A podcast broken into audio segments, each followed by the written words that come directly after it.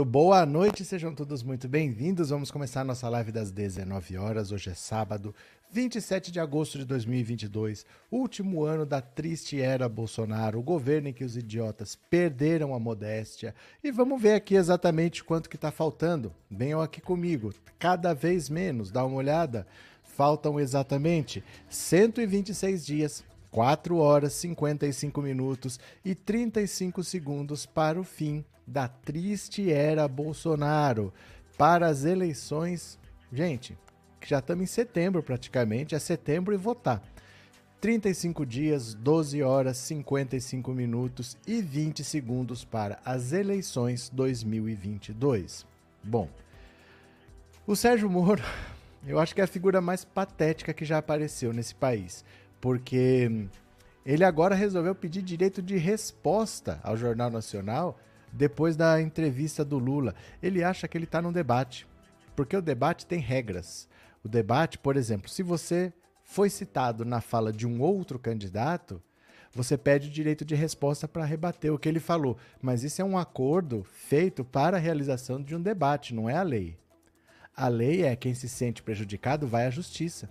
Né? E o Sérgio Moro não está debatendo com o Lula. O Sérgio Moro é candidato a senador pelo Paraná.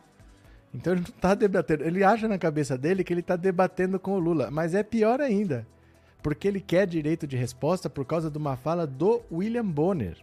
Porque o William Bonner começou a entrevista falando que é preciso deixar claro que o Lula foi inocentado das acusações, que o Sérgio Moro foi considerado parcial. Ele quer rebater isso. Aí ele pediu direito de resposta ao William Bonner. Quer dizer, ele não sabe onde ele está, ele não sabe como funciona a política, é um juiz que não sabe como funcionam as leis, é uma das figuras mais patéticas que já apareceram nesse país. E esse cara tava aí, ó, mandando prender gente, mandando fechar a empresa. Esse cara era o Superman, era o cara que era para ser presidente da República, um cara desse que não entende o básico de lei.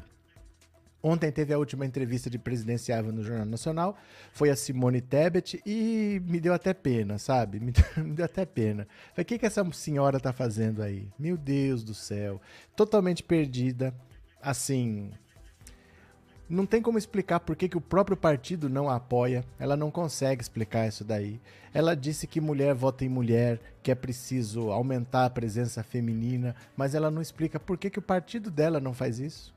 Por que vai fazer a partir de agora e por que nunca fez? Ela disse que o foco principal dela é a educação, mas ela foi vice-governadora do Mato Grosso do Sul e não melhorou a educação, os índices continuaram os mesmos depois do governo do qual ela participou. Então, assim, perdida.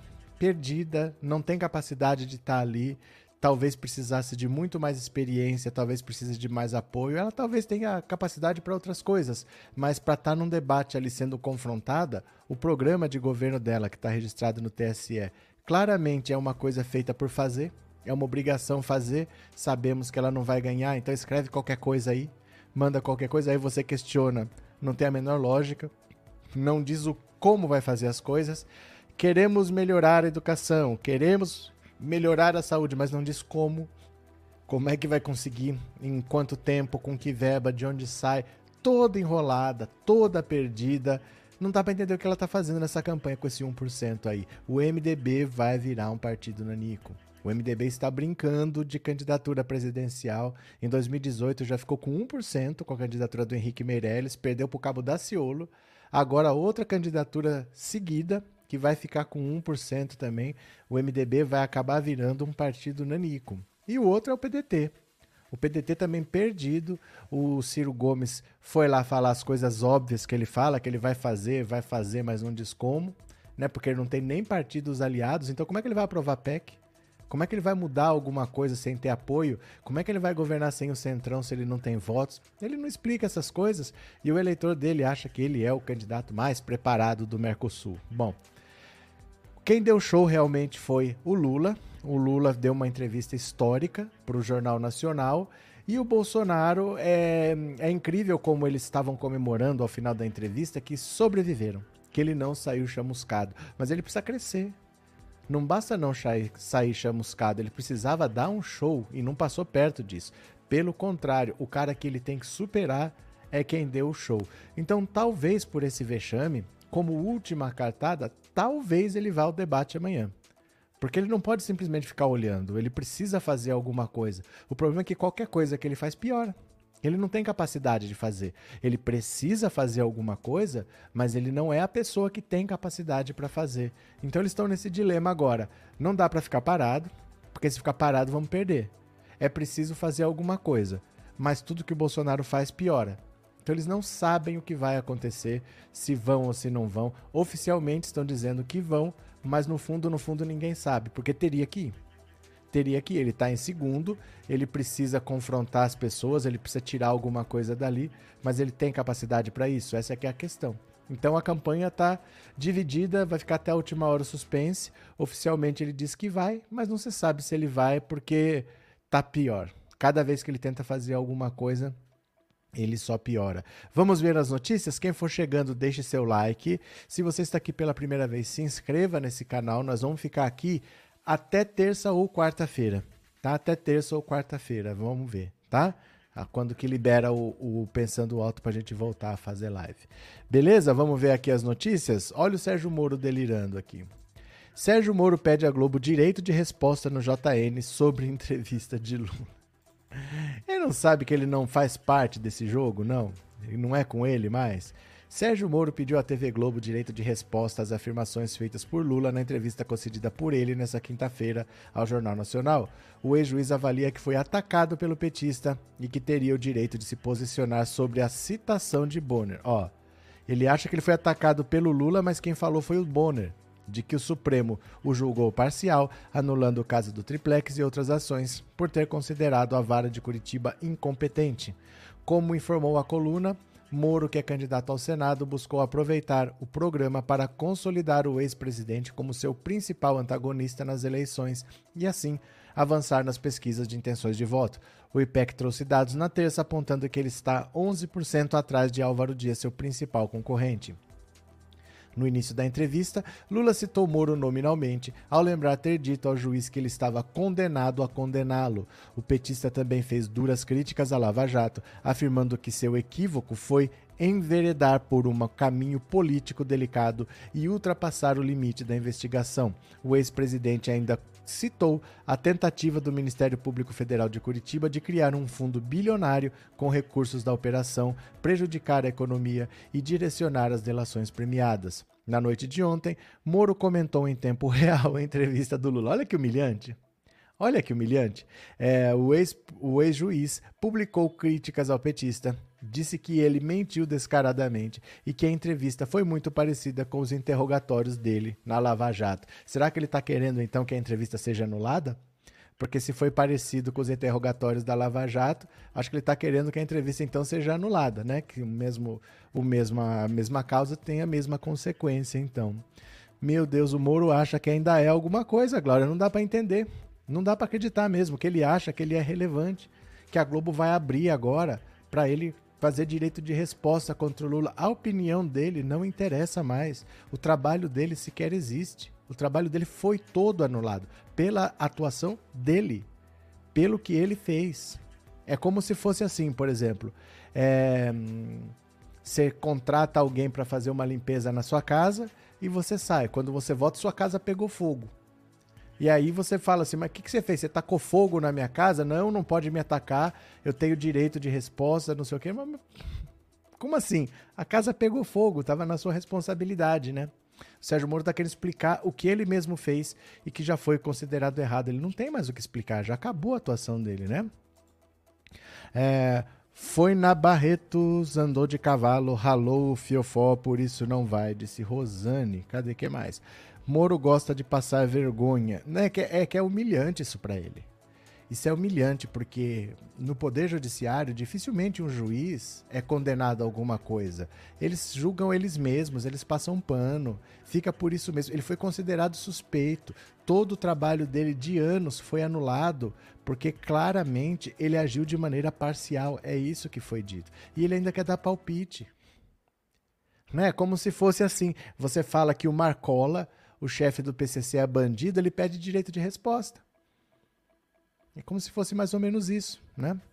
Cadê? Boa noite, Mônica querida. Como você está, menina? Tudo bem? Disse a Dida. É, Janete, o Bozo vai fazer baderna, mentir, mentir se achando certo de tudo. É, inf é infeliz e faz o povo infeliz. É que assim, não é tão simples ele mentir, mentir, mentir, porque ali não é uma entrevista, ali é um debate. É diferente do Jornal Nacional, que não é um debate, é uma entrevista. Então não adianta você achar que você vai simplesmente mentir, mentir, mentir, porque você tem pessoas te confrontando. Ali sim. Acho, acho que às vezes a diferença precisa ficar clara. Numa entrevista, você leva o convidado para falar. Você não leva ele para debater, prensar na parede, querer que ele reconheça alguma coisa. Não é um debate, é uma entrevista. Agora, o debate não. O debate não é lugar para ele mentir, mentir e fica por isso mesmo. Porque ali ele vai ser confrontado por adversários que vão expor todas as mentiras com dados, com fatos. E se ele mentir para um, depois vem outro, depois vem outro, depois vem outro, depois vem outro. Então é, é bem difícil ele fazer isso num debate. Por isso que ele não quer ir. Vão perguntar das rachadinhas, e aí? Vão perguntar dos filhos dele, e aí? Vão perguntar dos cheques da Michelle, vão perguntar da, do Ministério da Educação, vão perguntar do Ministério da Saúde, vão perguntar do meio ambiente, vão perguntar da pandemia. Difícil para ele, bem difícil. Depois que você não governou, é difícil você, um debate, defender o que você não fez, né? Daqui a pouco o Moro aparece no JN como presidiário. Linda Lemos, Wilson, Lula é um baixinho gigantesco, todo mundo quer ficar na sombra do Lula, verdade. Anne Carolina, o Moro não pode ver uma vergonha que quer logo passar. Cadê? Luan, pois é, teremos debate amanhã. Teremos debate, a gente não sabe quem vai. Né? A gente não sabe quem vai. O Lula disse que vai, o Lula deve ir mesmo, não tem por que não ir. Ele não iria porque ele não tem nada a ganhar. De verdade, ele não tem nada a ganhar mas ele também não tem nada a perder e ele tem a mostrar quem é o Bolsonaro se o Bolsonaro não for. Se o Bolsonaro for, ele pode mostrar quem é o Bolsonaro, se o Bolsonaro não for, vai ficar claro quem é o Bolsonaro. Então ele não deve ir a todos os debates. Ele deve ir talvez a um só. Só para dizer que ele foi e o Bolsonaro não foi. Mas o Bolsonaro não se sabe se ele vai. Não vamos ver, né? Se vai ou se não vai. Cadê? É, eu não ficaria surpreso se a Globo desse espaço para o Marreco. Não, eu ficaria surpreso, sim. Não faz o menor sentido. Não, não faz sentido, eu ficaria bastante surpreso, Rafael. Então a Dilma também teria direito de resposta. Não, qualquer pessoa. Qualquer pessoa. Qualquer, por exemplo, é... você pega, por exemplo, o cara lá de, de Foz do Iguaçu, aquele que matou o Marcelo Arruda, ele pode ter direito de resposta. Porque o Bonner falou fatos, falou o que aconteceu. Não é a opinião dele. E aí o cara quer direito de resposta, então todo mundo que for citado pela Globo vai ter direito de resposta. Não tem nem sentido. O Sérgio Moro, vou te contar, viu? O Mo Marreco é mesmo um boneco doido, não tenha dúvida, Luísa, não tenha dúvida. Moro quer aparecer de qualquer jeito. É que é patético um ex-juiz ficar comentando a participação de uma disputa que ele nem faz parte. Ele nem faz parte dessa disputa. O negócio dele é lá no Paraná, enquanto a candidatura dele não foi impugnada lá. Se ele tiver sorte de ser candidato, é lá a questão dele, não é nacional, né? É... Ouvi agora há pouco que por sorteio o primeiro a perguntar será o coisa ruim o sorteio não é feito na hora. Eneida, ó, o debate é um programa de televisão. Você faz como você quiser. Você define com as assessorias as regras. Se a gente quiser fazer uma regra que é assim, ó, é por ordem alfabética. O A pergunta para o B, o B pergunta para o B, a gente faz, não existe isso. É, é ou não é. Você que decide. É um programa. Entendeu? Eles vão fazer do jeito que eles quiserem. Se quiser sortear antes, se quiser sortear na hora. Isso aí, gente, entenda, o debate não é parte do, da campanha eleitoral, não é parte da lei eleitoral, é um programa de televisão. É um programa, você faz do jeito que você bem entender, né? Cadê? É, a Conja não é aquela que roubou verbas? Não sei. Quem tiver prova que acuse, né, Januário? É, Paulo Silva, professor, o pior é que ele aceitou provas falsas e delações fraudulentas e mesmo assim condenou. Mas é por isso que foi tudo anulado. Não é só a condenação do Lula que foi anulado. Pelo menos de outras 15 pessoas que ele condenou sem provas, depois as condenações foram anuladas. Foram pelo menos mais 15 que foram anuladas pelo TRF4. O Sérgio Moro é assim, né?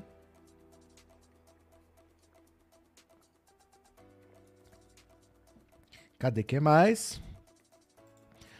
É, nesse domingo queria bolos candidatos só para ouvir. a pergunta que ele faria a Bolsonaro. Boa noite, Lenise. Eu prefiro que o Boulos passe longe dessas aventuras malucas do, do PSOL, porque o pessoal fica sonhando muito. Sabe, o pessoal acha que é um partido gigantesco, que tem que ser candidato a deputado. Não, deputado não. Tem que ser candidato a governador, tem que ser candidato a presidente. E fica queimando nomes. É um desperdício você ter esses candidatos assim. O bolo ser candidato ao governo. O pessoal vai ganhar o governo de São Paulo? O pessoal não tem tamanho para isso. Ele precisa crescer primeiro. Ele precisa estar em todas as cidades, em todos os municípios, né? Ele precisa ter uma rede maior, precisa ter mais deputados estaduais, federais, aí chegar com peso para uma campanha importante dessa. Ah, ficar lançando candidato, aí o Boulos é candidato a presidente, depois ele é candidato a prefeito, depois ele é candidato a governador e não tem cargo de nada. Porque o pessoal não tem condição de eleger ninguém para esses cargos assim. Então é importante que eles comecem a eleger deputados estaduais, deputados federais, e aí depois eles pensem em outras coisas, né? Cadê? É, Lenise, obrigado pelo superchat, viu? Depois de ser desmoralizado, o Moro quer passar mais vergonha. Mais ou menos isso, né? Suzy, oi! Passando para deixar carinho hoje, tô na live de amigos, abraço. Valeu, obrigado Suzy, obrigado pelo superchat, obrigado por ser membro, viu? Muito obrigado mesmo. Cadê? É, o marreco tem que ser estudado. Se alguém tiver tempo para isso, acho difícil alguém que se perca tempo com isso, né? Romildo, você sabe quando vai sair a pesquisa após a entrevista do Lula? Não sei, mas não faz diferença, Romildo, não altera nada. Sabe o que vocês não estão entendendo? Não tem onde buscar voto. O Lula só vai crescer se o Ciro desistir ou se começar a ter migração de votos, que é difícil que aconteça agora. O voto útil normalmente acontece três dias antes da eleição. Não tem para onde crescer. Não tem voto sobrando. Porque normalmente, assim, você tem o cara que é de direita ou o cara que é de esquerda. O Bolsonaro, ele já herdou os votos que ele tinha que herdar. Quando o Dória desistiu, ele cresceu um pontinho. Quando o Sérgio Moro desistiu, ele cresceu cinco, seis pontinhos. Ele herdou esses votos. Ele não tem muito para onde crescer. Pro Bolsonaro crescer, ele tem que roubar eleitor do Lula. E o Lula hoje, para crescer, ele tem a opção do Ciro Gomes, que ainda não é o momento, é provável que seja mais para frente o voto útil, ou o Ciro desistir das duas uma, ou ele tem que ganhar eleitor do Bolsonaro, o que é muito difícil. Você acha que o eleitor do Bolsonaro vai votar no Lula por causa de uma entrevista? O cara não mudou por causa da pandemia, não mudou por causa do, da corrupção no Ministério da Educação, não mudou por causa da corrupção na saúde, não mudou por causa de rachadinha, não mudou porque ele imitou gente morrendo. O cara viu tudo isso e não desistiu. Não tem onde buscar voto. Gente, não tem onde crescer. Os votos já estão definidos. Nem a Simone Tebet vai para lugar nenhum, nem o Ciro vai para lugar nenhum. Tá tudo assim, ó. Tá desenhado o quadro. Tá desenhado. Tem muito pouca possibilidade de mexer, porque os votos já têm dono.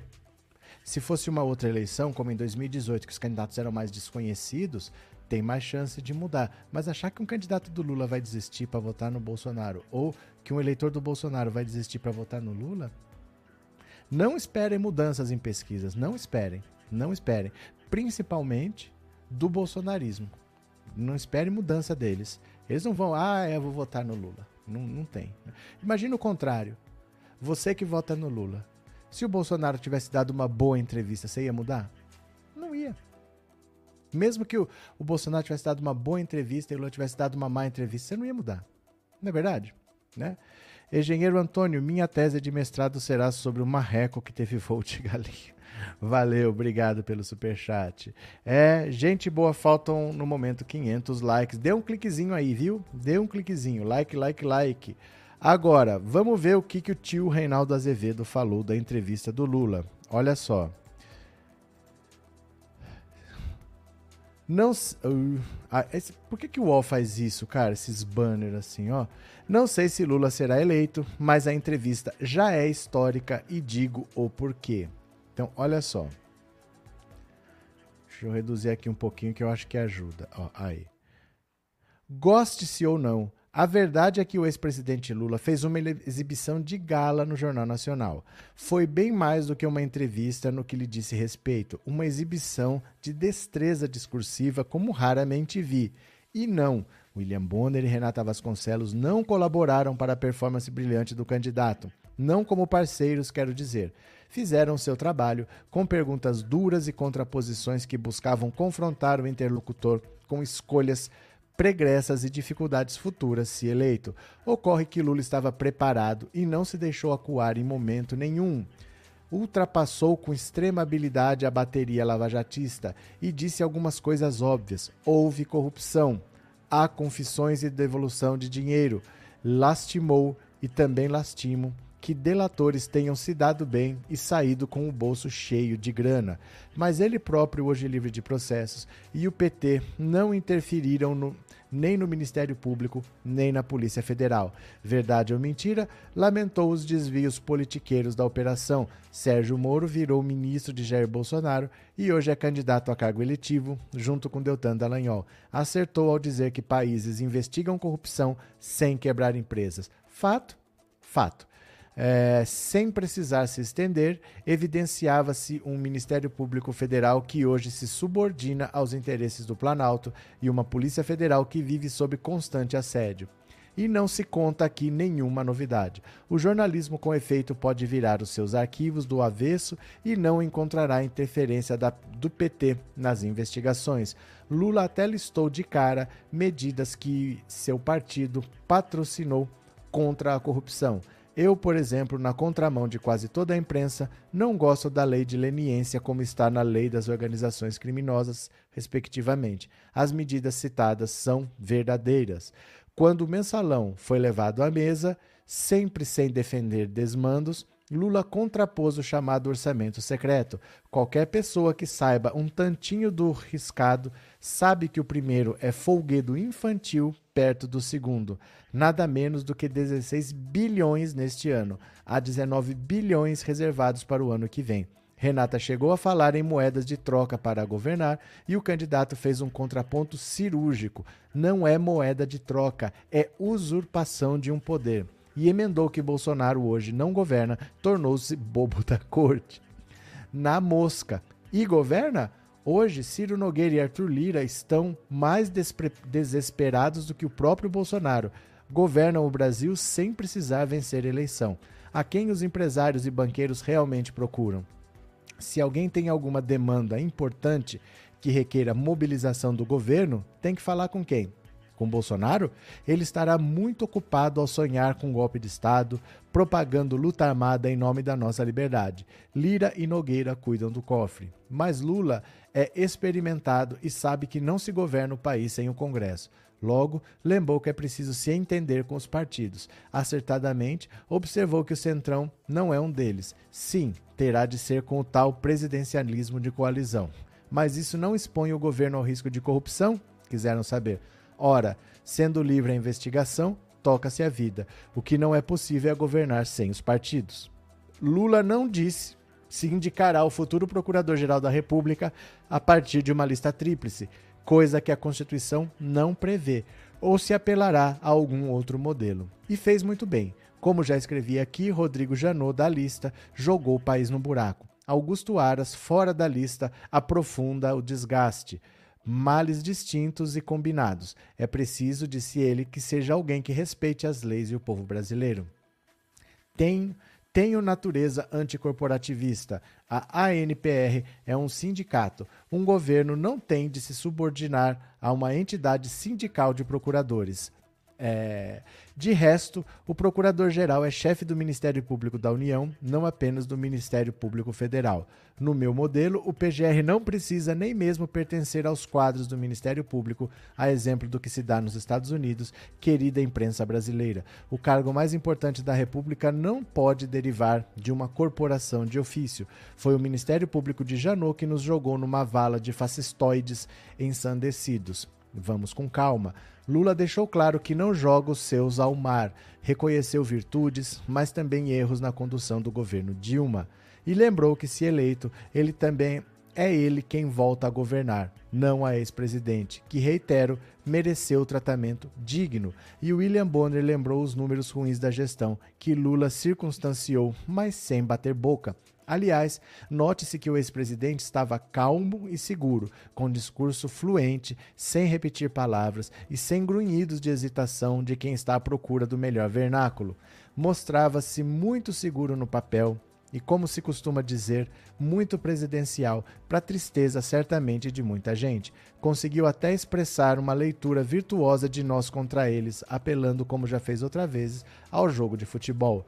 E mais um, um acerto, disse que o Brasil era melhor no que se respeita aos embates ideológicos, quando PT e PSDB pareciam ser o que as para ser os, agora digo eu, extremos possíveis. Mas, por óbvio, as coisas não são assim hoje em dia. Tenho respeito por aqueles que não jogam os seus ao mar diante da primeira dificuldade ou da primeira oportunidade. De resto, Dilma sofreu um processo de impeachment sem que pese contra ela nem suspeita remota de corrupção e caiu pelas mãos dos que engedraram o orçamento secreto de 19 bilhões. Se Lula guarda algum rancor, não esconde muito bem. Calmo, é então. Se Lula guarda algum rancor, então esconde muito bem. Calmo, sereno, tranquilo. E se sabe que comeu o pão que o diabo amassou. Alguns acham que isso é coisa corriqueira. Penso que não. Lembro das perdas que sofreu desde que caiu em desgraça e acho que é preciso ter uma têmpera especial para suportar tantos desaires incluindo 580 dias na cadeia, numa condenação sem provas, arquitetada por alguém que agora implora migalhas de atenção da reacionaria bolsonarista. Em nenhum momento se deixou desestabilizar. Equilíbrio emocional é importante a um político. Alguém viu ali o líder que estaria disposto a mandar os empresários para a guilhotina, como Ciro Nogueira, o dono do Centrão, tenta vender por aí? É claro que não. É que Ciro não quer perder o comando do governo, cargo para o qual não foi eleito por ninguém. Coube, aliás, ao próprio Lula desarmar a arapuca óbvia. Ao exaltar a divergência e a pluralidade, não precisou que outros citassem. Ele próprio deu como exemplos de monolitos incompatíveis com a democracia o PC chinês e o PC cubano a partir dali, estava pronto para responder à questão da pluralidade e da, democracia. E no acerto dos acertos, deixou claro que, se eleito, tocará o governo em parceria com Geraldo Alckmin, exaltado mais de uma vez ao longo da entrevista. É mentira! Lula está enganando você. Ele fala do Alckmin para parecer um social-democrata, mas é um comunista carnívoro. É mesmo, Ciro Nogueira. Se um dia a social-democracia com esse nome vier a tomar corpo no Brasil, que tenha o discurso de Lula. Se eleito e se fizer porcaria, que arque com as consequências que isso pode ter no regime democrático. Repudio é gente que apela às armas para silenciar ou resolver divergências. Pior, os bolsonaristas nem poderão dizer que William Bonner e Renata Vasconcelos foram bonzinhos com o petista. Não foram, não. Mas é a velha história. Uma entrevista é obra de quem pergunta, claro, mas é sobretudo o produto de quem responde. Lula não foi ao Jornal Nacional para que seus seguidores reproduzissem memes foi porque, é, porque quer a presidência da República. Pronto! Basicamente é um resumo para quem não viu, para quem não sabe o que aconteceu na entrevista. Né? O Lula foi muito preparado, completamente diferente do Bolsonaro. A performance do Lula apavorou, apavorou a campanha do Bolsonaro. Eles não sabem o que fazer, porque a ideia era o Bolsonaro não ir ao debate. Agora eles não sabem mais, porque como é que eu posso ter um desempenho pior e fica quieto. E se o Lula vai lá e dá outro show e ainda eu fugi, porque quando eu fui eu perdi.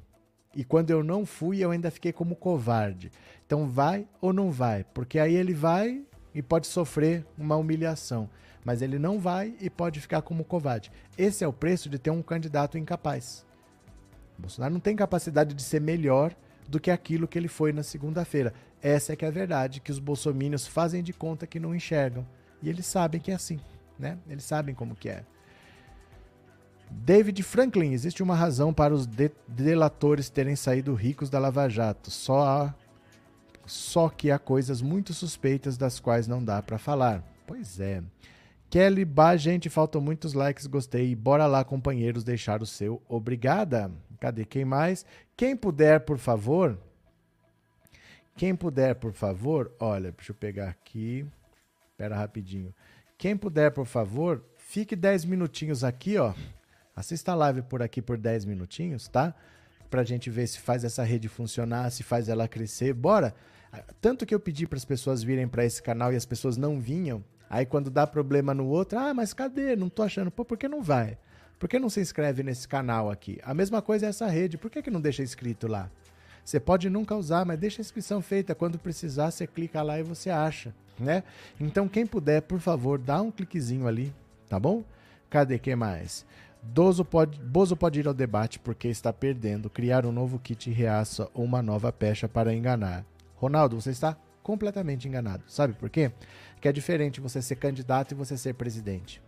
Em 2018 ele não era ninguém, ele era desconhecido e ele fala, ele jogava uma fake news e dane-se, se colar colou, se não colar joga outra. E dane-se, se colar colou, se não colar joga outra. Ele é candidato, ele não tem nada a perder. O presidente da República, ele tem um governo a responder. Ele tem explicações a dar. Então não é simplesmente jogar uma fake news e pronto, porque agora ele tem que explicar a inflação, ele tem que explicar o desemprego, ele tem que explicar a corrupção, ele tem que explicar o Augusto Aras, ele tem que explicar as queimadas, ele tem que explicar tudo isso. Não é simplesmente falar, ah, mas o kit gay. Não, eu estou perguntando, é dos cheques da Michelle. Eu estou perguntando, é do seu assessor. Eu estou perguntando, é desse contrato aqui. Os caras vão chegar com um contrato lá. Não sei do que, mas vão chegar lá com um contrato. Falar, como o senhor explica isso aqui? Você acha que eles se baseiam por notícias de jornal? Eles sabem coisas que a gente não sabe, que não saem em lugar nenhum, porque eles convivem lá. E eles sabem essas coisas, eles podem pegar lá e falar: Isso aqui, como o senhor explica? Ele é presidente, ele não é mais um candidato franco atirador. Não é assim mais. Isso foi assim em 2018. O que funcionou em 2018 funcionou para um candidato desconhecido. Não funciona para um presidente da República que quer mais quatro anos. Ele precisa provar que ele merece mais quatro anos pelo que ele fez. Ele pode falar o que ele quiser, parecer com outro kit gay, ele precisa provar que, pelo trabalho que ele fez, que ele merece continuar por mais oito anos. Não tem como fugir disso, né? Se correr o bicho pega, se correr o bicho come, disse Aristelma. Pronto. Maria Luísa, obrigado pelo superchat, viu? Hoje no cabeleireiro foi dito, eu pensava que o Lula era ladrão, a Globo disse que ele não está que ele não está sem condenações. Vou mudar meu voto. O povo só sabe o que a Globo diz. Vai haver mudança nas intenções de voto. É que é difícil, Maria Luísa, é difícil porque esse povo já viu tudo. O Lula não falou nenhuma novidade que as pessoas não soubessem. Essa informação está aí. E o cara que viu o Bolsonaro imitar gente morta, gente morrendo, né? O cara que viu um bolsonarista entrar numa festa de um petista, matar o outro e falar assim: aqui é Bolsonaro. O cara que viu tudo isso e não mudou, eu sinceramente não vejo como uma entrevista faz esse cara mudar. Como que uma entrevista faz esse cara mudar? Porque os fatos são muito graves, o que tem de corrupção, o que ele nunca investigou, o quanto ele protege os filhos. O cara disse: é claro que eu vou dar filé mignon pro meu filho. No começo do governo, ele falou que não existia fome no Brasil. Voltou a falar agora. Ele não muda de ideia. Mesmo a fome tendo voltado com força, ele não muda de ideia. Ele acha que o Brasil é um país que está muito bem no governo dele e que as pessoas não estão passando dificuldade. Então não sei como que uma entrevista vai fazer as pessoas mudarem o voto depois de tudo que o Bolsonaro fez e elas ainda apoiam. Bolsonaro é um cara ligado ao que há de pior nesse país. Ele é ligado a madeireiro ilegal, ligado a, a garimpeiro que garimpa em terras indígenas, em pescador que entra ilegalmente em terra, em área de preservação ambiental. Ele é ligado a esse submundo. Não sei se é o caso de uma entrevista mudar a opinião das pessoas. O discurso de ódio dele continua forte.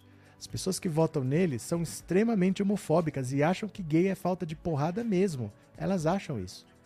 E isso o Bolsonaro continua falando.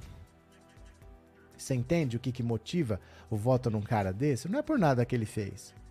É que esse discurso encontra eco nos brasileiros. Ele falar que vai a uma reserva quilombola e o mais leve pesava sete arrobas, nem para procriar servia. As pessoas têm saudade. Ah, no tempo dos trapalhões que era legal, quando podia zoar o Mussum. As pessoas são racistas no Brasil, são homofóbicas, são machistas. Não, não sei se é uma entrevista que vai fazer esse cara que já viu de tudo e continua apoiando mudar. De verdade, assim. Eu gostaria que mudasse. Mas não vejo Por que, que agora o cara vai resolver mudar? Eu nunca entendi por que, que um bolsonarista deixa de ser bolsonarista. Esses decepcionados. Porque o Bolsonaro está sendo simplesmente Bolsonaro. O cara votou nisso daí. Por que, que ele está decepcionado com o Bolsonaro, né? Ah, não, eu não sabia. Eu não sabia porque não procurou, a informação estava aí. Por que, que o Danilo Gentili diz que não é bolsonarista?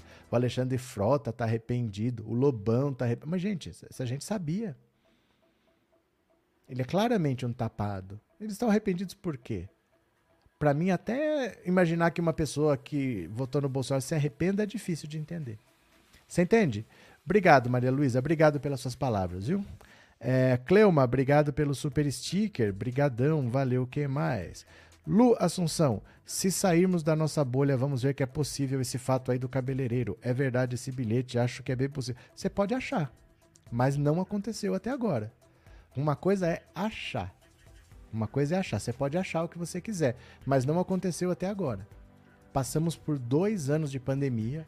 Ele dizendo que quem tomasse vacina virava jacaré. Ele não tomou vacina, ele impôs sigilo ao cartão de vacinação dele. Ele ofereceu cloroquina para M. Ele imitou gente com falta de ar. Ele atrapalhou o quanto ele pôde a vacinação. Ele rasgou a compra que ele tinha feito de Coronavac. Ele atrapalhou a liberação da Sputnik que o consórcio Nordeste tinha comprado.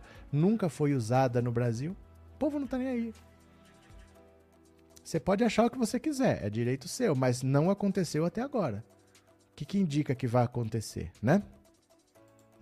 Ivanildo, bom se o sistema capitalista cruel e ramificações acabassem e viesse o sistema socialista, humanista, racional, amoroso de verdade. Todo dia, né, Ivanildo? É, boa noite, feliz aniversário, Janja. Missionário Cristiano Egeu. É aniversário da Janja? Essa pessoa que deu declaração no salão pode não ser bolsonarista e só uma perdida mesmo. Não, é que eu acho difícil uma pessoa mudar a um mês da eleição se ela tá há quatro anos apoiando essa tranqueira aí. De verdade, porque o Lula é, sempre foi isso daí. E é claro que se colocar o Lula com o lado do Bolsonaro, o contraste até assusta. A gente até assusta quando vê o que, que é um e o que, que é o outro. Você fala, não é possível. Mas isso são para as pessoas que olham para a realidade. Não para pessoas que optaram por não ver a realidade, porque a realidade já deu motivos mais do que suficientes para ela mudar e ela continua gritando mito, mito, mito. O bolsonarista não é uma pessoa que ligue para a realidade. Ele não vê. Ele não tá nem aí, né? Cadê? Conheço uma amiga que ela vota no PT, odeia o Bozo, mas caiu nessas fake news de vacina. O que, que a gente vai fazer, né? O que a gente vai fazer? Eu não vou achar um vídeo aqui agora agora que eu queria mostrar para vocês. Eu vou até tentar ver se eu acho aqui, eu acho difícil eu achar de última hora. Mas vamos ver se eu acho. Vou procurar aqui. Espera só um pouquinho. Deixa eu ver se eu acho. Que é muito interessante se eu conseguir mostrar isso aqui para vocês. É que é vídeo do TikTok, é um vídeo curtinho. E aí é difícil, você passa por muitos vídeos, porque o vídeo é muito curto, né? Mas deixa eu ver se eu acho aqui. Vocês querem ver? Pera aí, deixa eu, deixa eu ver se eu acho. Se eu achar, ia ser bem legal, ia ser um bom exemplo disso que eu tô falando para vocês. Quer ver? É um cara conversando com as pessoas na rua. É um vídeo curto, tem 30 segundos, eu acho.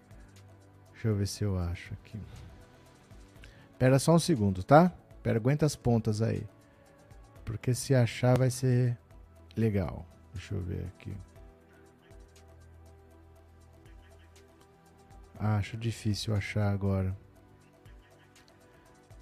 Mas estou procurando. Pera aí. Tô procurando. Juro que eu tô procurando. Pera aí.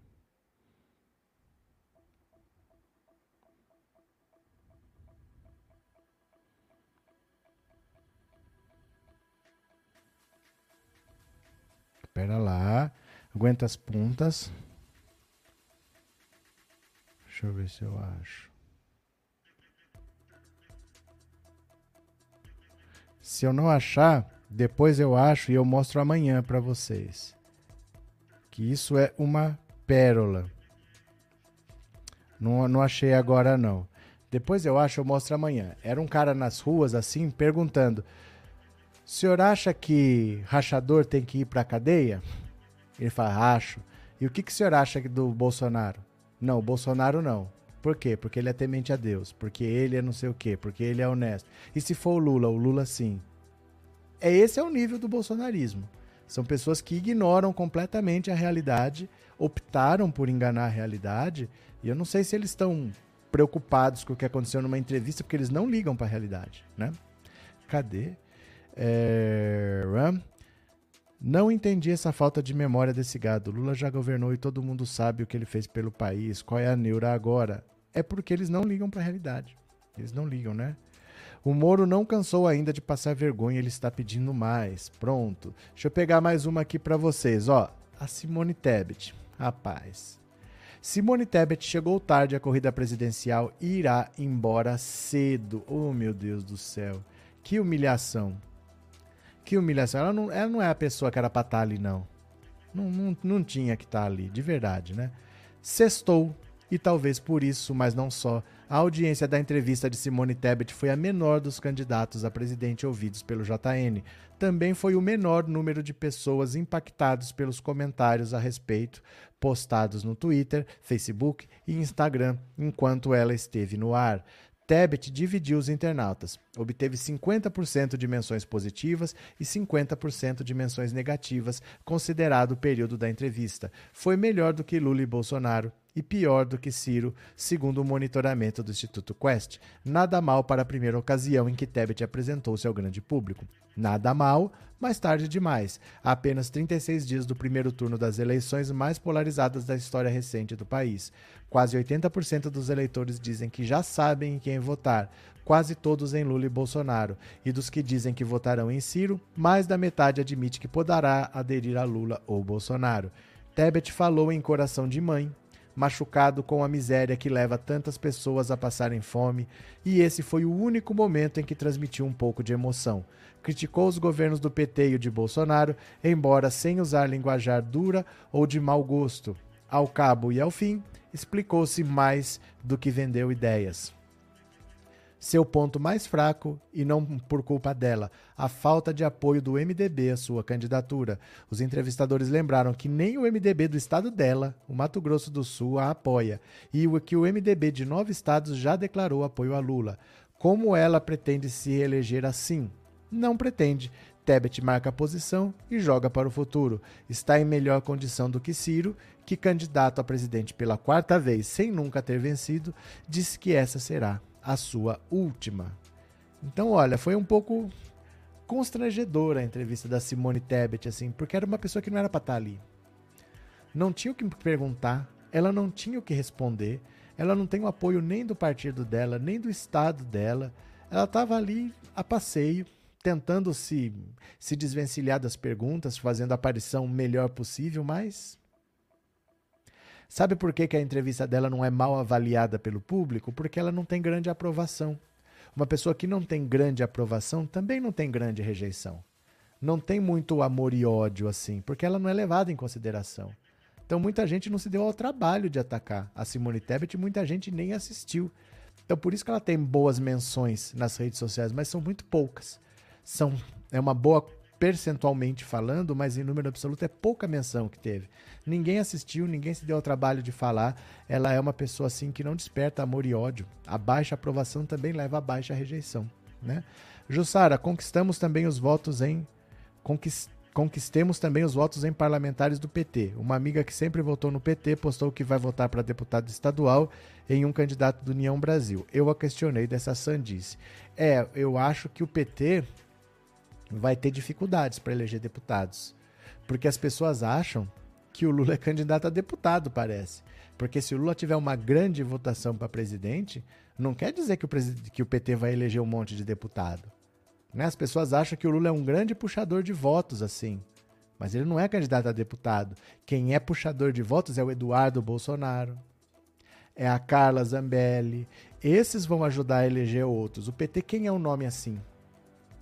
O Boulos, por exemplo, é um cara que pode ter uma votação pelo PSOL, mas o PT não tem esse nome. que é o grande puxador de votos. Vocês vão falar o nome deles aí, mas nenhum deles é um grande puxador de votos. São bons deputados, é diferente de ser um grande puxador de votos. Nenhum desses que eu já sei que vocês estão loucos escrevendo aí, já sei que ele não vai ter um milhão de votos. O PT não tem esse nome, talvez não eleja uma grande bancada, porque os votos do Lula não vão eleger deputados, é como se ele fosse puxador de votos para deputado. Não é assim. Eu não sei como é que vai ser. A esquerda nunca passou muito de 150, 160 deputados, não. E precisava ter um pouco mais, mas não é tão simples. O PT eu não vejo com nomes fortes para ter uma votação expressiva para eleger uma grande bancada. Vamos ver, né? Vamos ver. É, Leonita, essa mulher votou em tudo contra o povo brasileiro, agora vem de Santinha e ainda fala mal dos governos do PT. Ela é de direita, ela é ruralista. Não dá para esperar outra coisa, né? Cadê? Eu não perdi tempo vendo a tablet. É, não, não tem nada que se aproveite mesmo. Ali não tinha nada que se aproveite mesmo, né? Missionário Cristiano e Gil. Nada do que falamos vai mudar a cabeça de um bolsonarista, pois estão ligados a palavrões, ignorância, truculência, intolerância e odeiam opinião contrária. É a triste realidade. É a triste realidade. Eles ignoram os fatos. Então é difícil você falar: o que, que eu faço para mudar a cabeça desse cara? Porque eles não ligam. Você desmente uma fake news aqui, ele mostra outra aqui. Aí você desmente essa, ele mostra outra lá. Você desmente essa, ele mostra outra aqui. Ele não liga. Ele não liga. Ele já escolheu um candidato. Essas fake news são só pretextos. Ah, é por causa daquilo, é por causa daquilo. Não, ele gosta do Bolsonaro por algum motivo. A fake news é um pretexto só, né? Não assisti Simone Tebet desde que votou na Dilma. Peguei ranço, Helena. É, mas se assistiu o Bolsonaro, ele também votou no impeachment da Dilma, e esse não é o critério, viu? Não é o seu critério.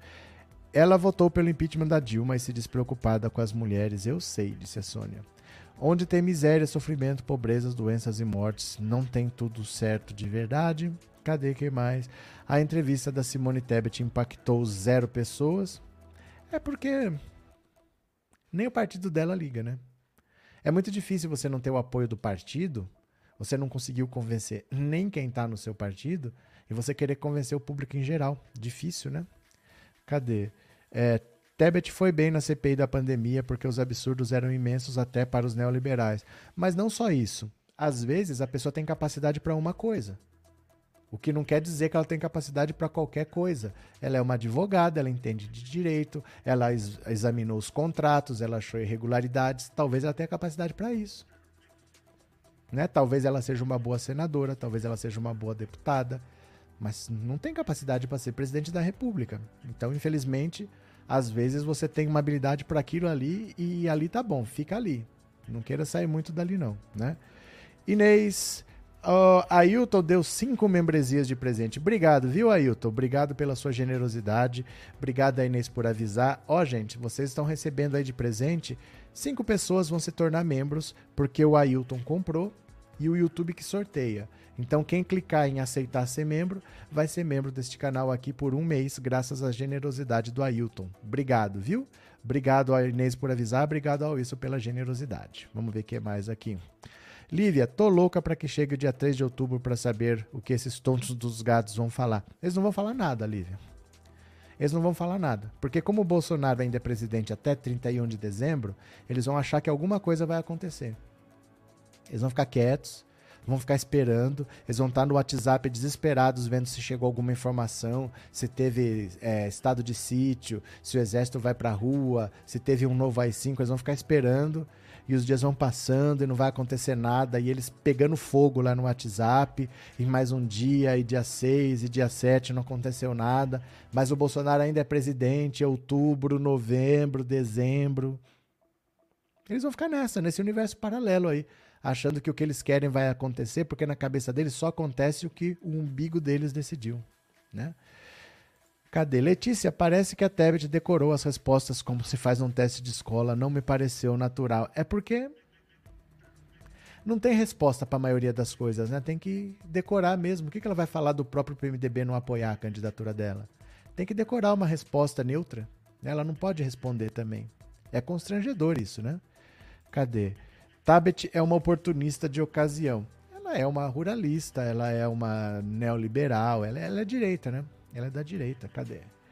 É, esse careca é. Cirnélio Martins Pereira. Que palavra que você inventou aqui? Porque até. Ó, existe a língua portuguesa. É a língua que eu falo. E existe o alfabeto da língua portuguesa que é diferente um pouco desse hieróglifo aqui que você escreveu. que negócio é esse? Meu Deus do céu, esse é o bolsonarismo, gente. Esse é o bolsonarismo. Pessoas que entendem pra caramba de político. Escrevem puxa com CH e coloca pujazaco e acha. Meu Deus do céu. Sabe o que, que é isso? É medo do comunismo, é medo do comunismo. Tem medo do comunismo, são os latifundistas, são os monopolistas, são os colonialistas, enfim, os parasitas. São os latifundistas, são os monopolistas, são os colonialistas, enfim, os parasitas. São os latifundistas, são os monopolistas, são os colonialistas, enfim, os parasitas. Ai, meu Deus do céu. Olha, vocês entendem o que é o bolsonarismo? Vocês acham que esse Cirnélio aí viu a entrevista e agora ele vai mudar, vai votar no Lula? Ele vai continuar falando as mesmas coisas, não adianta. Não adianta, eles não ligam pros fatos, né? Cadê? Nadir, não assisti a Simone Tebet, não tive vontade de perder meu tempo com ela. Uh, mas vocês são muito ocupados que tempo precioso. Gessilda, Lula em Brasília e Marília Reis aqui em Pernambuco. Pronto, cadê que mais? Uh, é, Pujazaco. É, o Cirnélio. Eu não sei não, porque, porque eu conheço Cornélio. Cirnélio eu nunca vi. Em todo caso, né? Ele é Cirnélio, tudo bem. Cadê? Paulo Santos, boa noite. É, Jussara, esse Cirnélio é mais um amiguinho daqueles que hoje mataram o delegado da PF no Mato Grosso. Vigi. É, Simone Tebet é sem sal. E não sai disso, Helena. E não sai disso. É o que ela tem para oferecer. É onde ela tem capacidade de fazer aquilo lá. Não dá para esperar muito coisa mais daqui, do que aquilo lá, não. Porque sabe o que acontece? A gente vê o Lula e a gente acha que é fácil. Só porque o Lula fazendo parece fácil, a gente acha que é fácil. Qualquer vai lá, um vai lá, fala, explica e tudo bem, não é fácil. É muito difícil, porque o William Bonner e a Renata Vasconcelos, eles foram atrás de dados da avaliação da educação de quando ela foi vice-governadora do estado dela. Você acha que ela esperava que eles iam nesse nível de detalhe? A senhora fala que a sua prioridade é educação, mas quando a senhora foi vice-governadora, os índices. De... Não esperava. Aquilo ali, ó, é onde ela tem capacidade para ir. É esse negocinho aí, daí não sai. Não é fácil ali. O Lula faz parecer que é fácil. Mas não é fácil, né? Cadê que mais?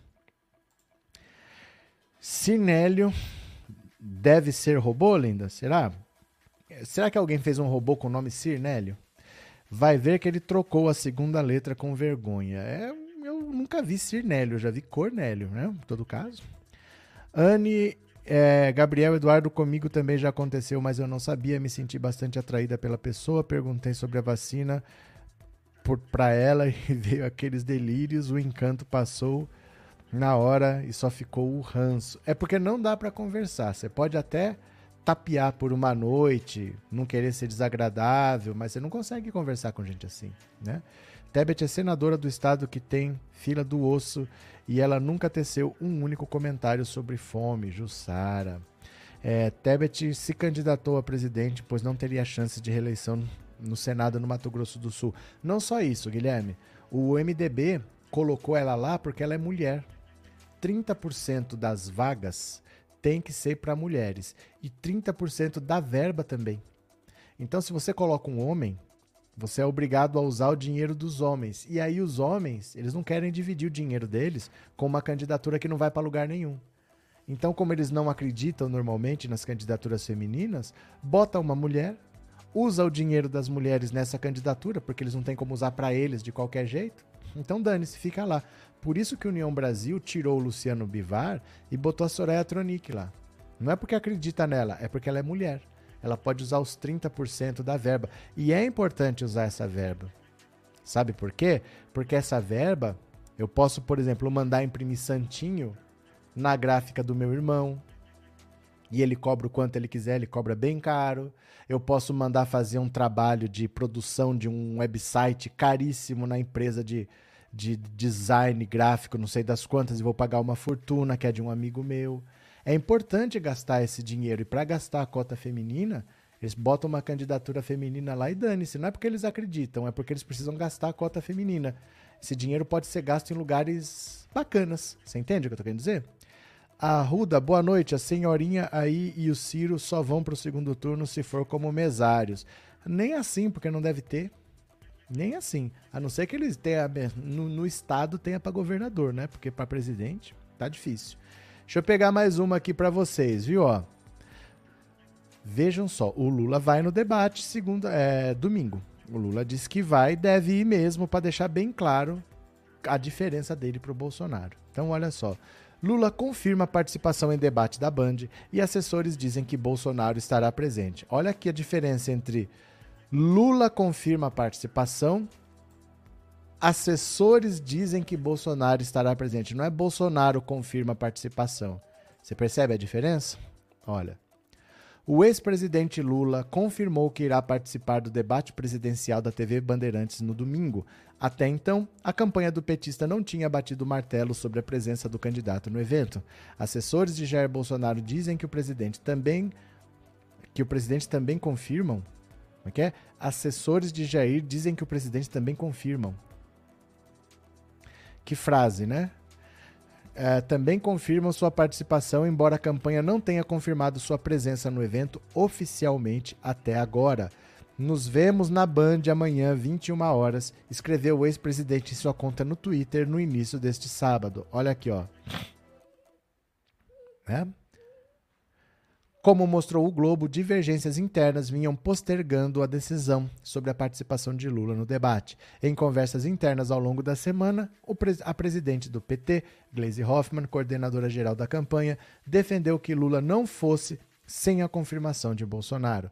No entanto, acabou prevalecendo a posição do grupo encabeçado pelo deputado Rui Falcão, que defendia a presença de Lula independentemente do segundo colocado nas pesquisas estar ou não no dia. Ao longo das últimas semanas, a equipe do petista negociou com a Band as condições para a participação de Lula. Exigências, como a proibição de plateia no estúdio, foram atendidas. A expectativa é que todos os seis candidatos anunciados para o debate estejam presentes, incluindo Bolsonaro, que, pelo sorteio da Band, estará posicionado ao lado de Lula. Neste sábado, uma série de assessores do presidente confirmam a presença de Bolsonaro na Band. Até o momento, contudo, não há ainda confirmação oficial da campanha ou do presidente em suas redes sociais. Apesar de inicialmente ter resistido à participação, o presidente da República disse nesta sexta, em entrevista ao programa Pânico, que deve ir à TV Bandeirantes.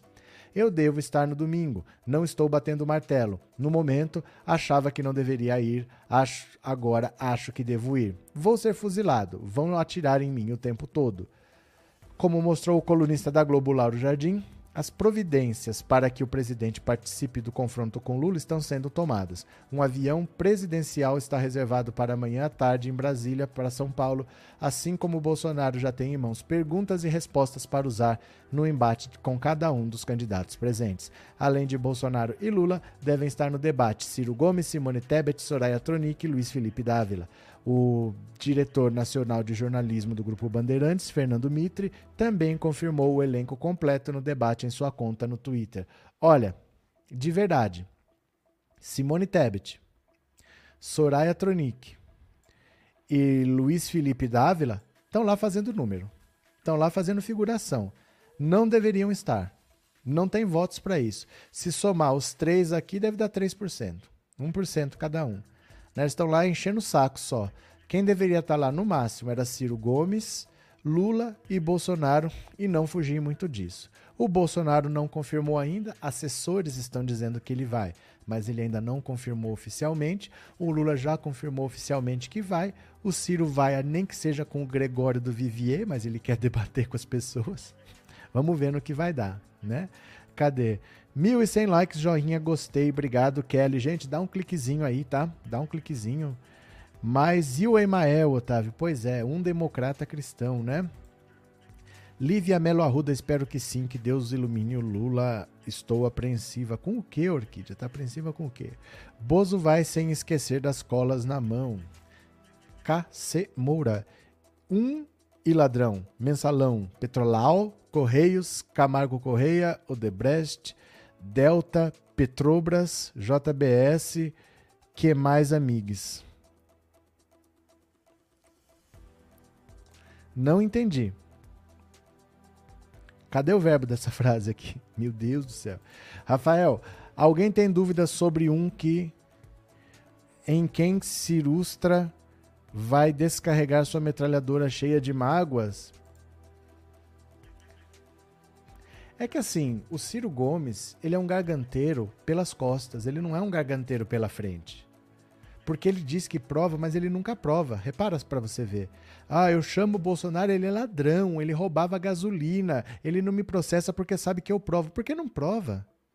Por que não faz uma denúncia formal? Por que, que essas provas nunca aparecem? Ele ataca por trás. Porque ele não prova nada, ele é um garganteiro. Na frente, vamos ver como ele vai se comportar. Duvido que ele seja essa mesma coisa que ele é pelas costas. Porque ele fala que prova, ele fala que prova, Aí ele vai falar lá que prova e não tem prova? Vamos ver. Eu pago para ver se ele prova realmente, porque até hoje ele já poderia ter formalizado uma denúncia lá no Ministério Público se ele tivesse as provas, né? Até hoje tem repercussão da entrevista do Lula. Acho que Lula ganhou voto dos indecisos. O que você acha, professor? Eu acho que o indeciso é indeciso. Ele não se decide. Você não acha que o indeciso se decidiu, porque ele é indeciso. Normalmente o indeciso ele se distribui por igual. Se o Lula tem 45, ele vai ficar com 45% dos indecisos. Se o Bolsonaro tem 30, ele vai ficar com 30 dos indecisos. Se o Ciro tem 6, ele vai ficar com 6% dos indecisos. Os indecisos nunca vão para um lugar só, nunca, nunca. Eles nunca desequilibram a balança.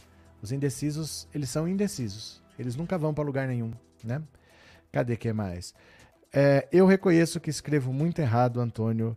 Só não sou idiota, fico do lado do bem. Lula, meu eterno presidente. Mas não tem problema. Todo mundo erra. Ninguém é obrigado a dar aula de língua portuguesa. Ninguém é obrigado a saber tudo. É que eu acho engraçado essas pessoas que querem te xingar e não sabem nem escrever o xingamento, dizendo que você não sabe nada. Né? A pessoa quer dizer assim, ó, ela quer te ofender dizendo que você não sabe nada, que ela é que tá certa porque ela entende de política e ela não sabe escrever puxa saco. Então, assim, como que essa pessoa se informou? Essa é que é a questão. A questão não é se ela sabe escrever aquela palavra ou não. É que tipo de informação que ela tem. Porque parece que ela, ela acha que ela entende de política. Como é que pode votar naquele? Eu voto nesse, não sei o quê. Mas ela não tem nem informação para isso. Sabe? Aí quando ela vem te humilhando, aí eu tiro sarro dessa pessoa. Porque ela não está conversando sobre política. Porque ela quer te humilhar. Ela quer dizer que ela entende de política quando claramente ela não entende. Então, como ela vem te humilhar, aí eu tiro sarro. Mas eu nunca vou tirar sarro de uma pessoa que erre. Eu canso de ler coisas aqui que estão erradas e eu passo por cima, porque eu sou o professor, mas não estou dando aula. Né? Eu não estou dando aula de nada aqui. Então não fico corrigindo letra por letra que cada pessoa fala. Não tem isso não. Valeu, Antônio. Um abraço para você. Cadê? que mais? Cadê? Lá vem o gado. O gado tá por aí. O gado tá perdido no, no negócio aqui. Você acha que o Lula deveria dar um recado para os evangélicos no JN? É que assim, o recado tá mais do que dado. O PT está trabalhando o quanto pode nisso. Não é que o PT está decidindo o que fazer, o PT está trabalhando muito pesadamente contra isso. Só que você vai lá e fala. No outro dia, quem está na sua orelha é o seu pastor. O mesmo pastor que já está há meses martelando na sua cabeça, você dá um recado hoje, amanhã o pastor está martelando de novo. Não é tão simples assim. Não é um cara que está na casa dele e ouviu o Lula falar e ele vai pensar, não, ele estava lá, ó, martelando, martelando, martelando, martelando. Ah, o Lula falou, martelando, martelando, martelando, martelando, martelando. É difícil, entendeu? Por isso que religião não deve se misturar com política. Veja só, Alexandre. Eu, o Alexandre, e a Maria. Cada um tem uma religião, ou a Maria nem tem religião. Mas a gente tem coisas em comum para resolver. Independente da religião ou não de cada um, a gente tem que sentar para decidir se aquela lei deve passar ou não. A gente tem que decidir se o teto de gastos deve continuar ou não. A gente tem que decidir se vai reajustar a tabela do imposto de renda ou não. Isso não pode depender da minha religião, ou da sua religião, ou da religião do outro. Porque cada um tem a sua religião. Mas esses assuntos não têm a ver com isso. Então a minha decisão não pode depender disso. Eu não posso tomar uma decisão baseada na minha religião. Né? Desde a primeira Constituição que o Brasil teve, o Brasil. Da primeira, não. Desde a primeira da República, desde 1891, na Constituição da República. Ali ficou claro a separação entre Estado e Igreja. Desde 1891. É inconstitucional você tomar decisões baseadas em suas crenças religiosas, porque você tem que governar para todos os cidadãos e não para parte dos cidadãos que te interessa, baseado na sua religião. Isso é inconstitucional. O Bolsonaro, quando ele fala que ele é contra o aborto porque ele é cristão, isso é inconstitucional. É, ele não pode usar as crenças pessoais dele para tomar uma decisão que vale para todos. Como, por exemplo, o Sérgio Moro. Ele foi considerado suspeito porque ele usou motivações pessoais para condenar o Lula. Isso não é admissível.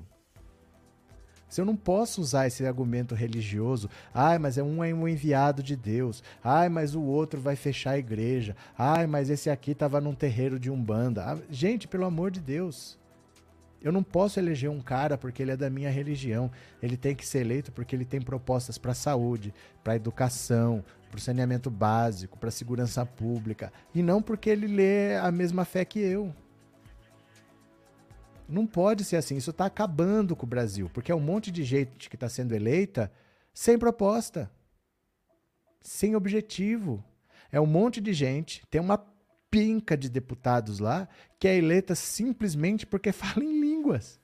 Porque o cara fala em línguas estranhas, o cara é eleito porque tem um bando de gente que vota nele só porque é da mesma igreja. Isso está acabando com o Brasil. Essa, essa gente não tem proposta. Essa gente não tem proposta para nada não pode ter esse tipo de voto, né? Então, por mais que o Lula dê um recado aos evangélicos, o problema é que o voto religioso ele é martelado ao longo das, dos dias, das semanas, dos meses e vai continuar sendo martelado. Isso não pode acontecer. Não é palanque político. Religião não é palanque político. Né? Não pode ter esse tipo de coisa. Mas, vamos ver. Vamos ver. Abraço, Alexandre. Rafael, pastores geralmente entram na vida de uma pessoa no momento de fragilidade, por isso é difícil quebrar esse laço. Os crentes geralmente acreditam cegamente no pastor e é compreensível. André, Bolsonaro perdendo vai abrir a igreja bolsonarista do reino do Cramunhão. Cadê quem mais? É, Gabriel Ciranha só quer protagonismo, como diria o Gregório, por isso ataca o Lula.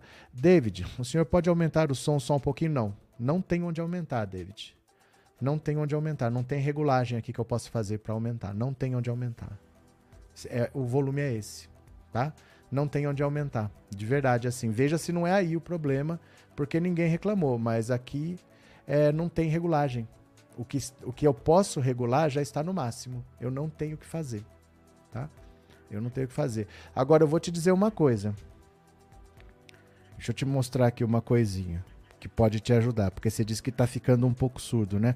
Apesar de eu não ter o que eu fazer, deixa eu fazer aqui uma coisa aqui para você ver. Você quer ver? Vou entrar aqui na live pelo celular, você quer ver? Pera lá, deixa eu só passar a propaganda aqui que eu vou te mostrar. Pronto, entrou. Ó, deixa eu te mostrar aqui.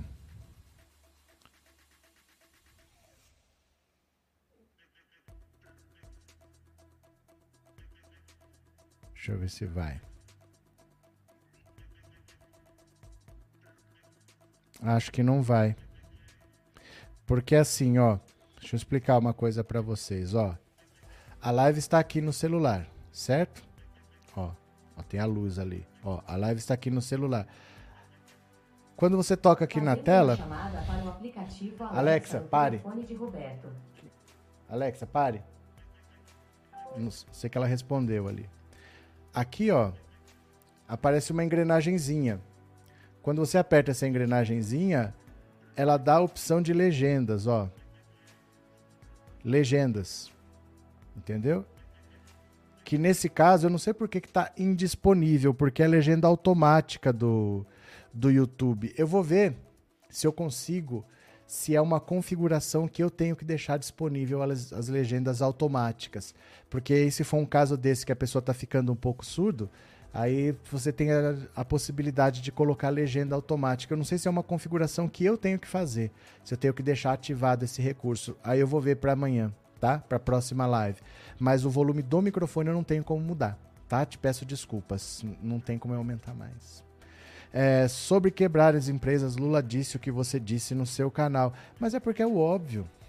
É porque é o óbvio. Quando você tem uma empresa, não é o prédio que comete corrupção, são as pessoas que estão lá dentro.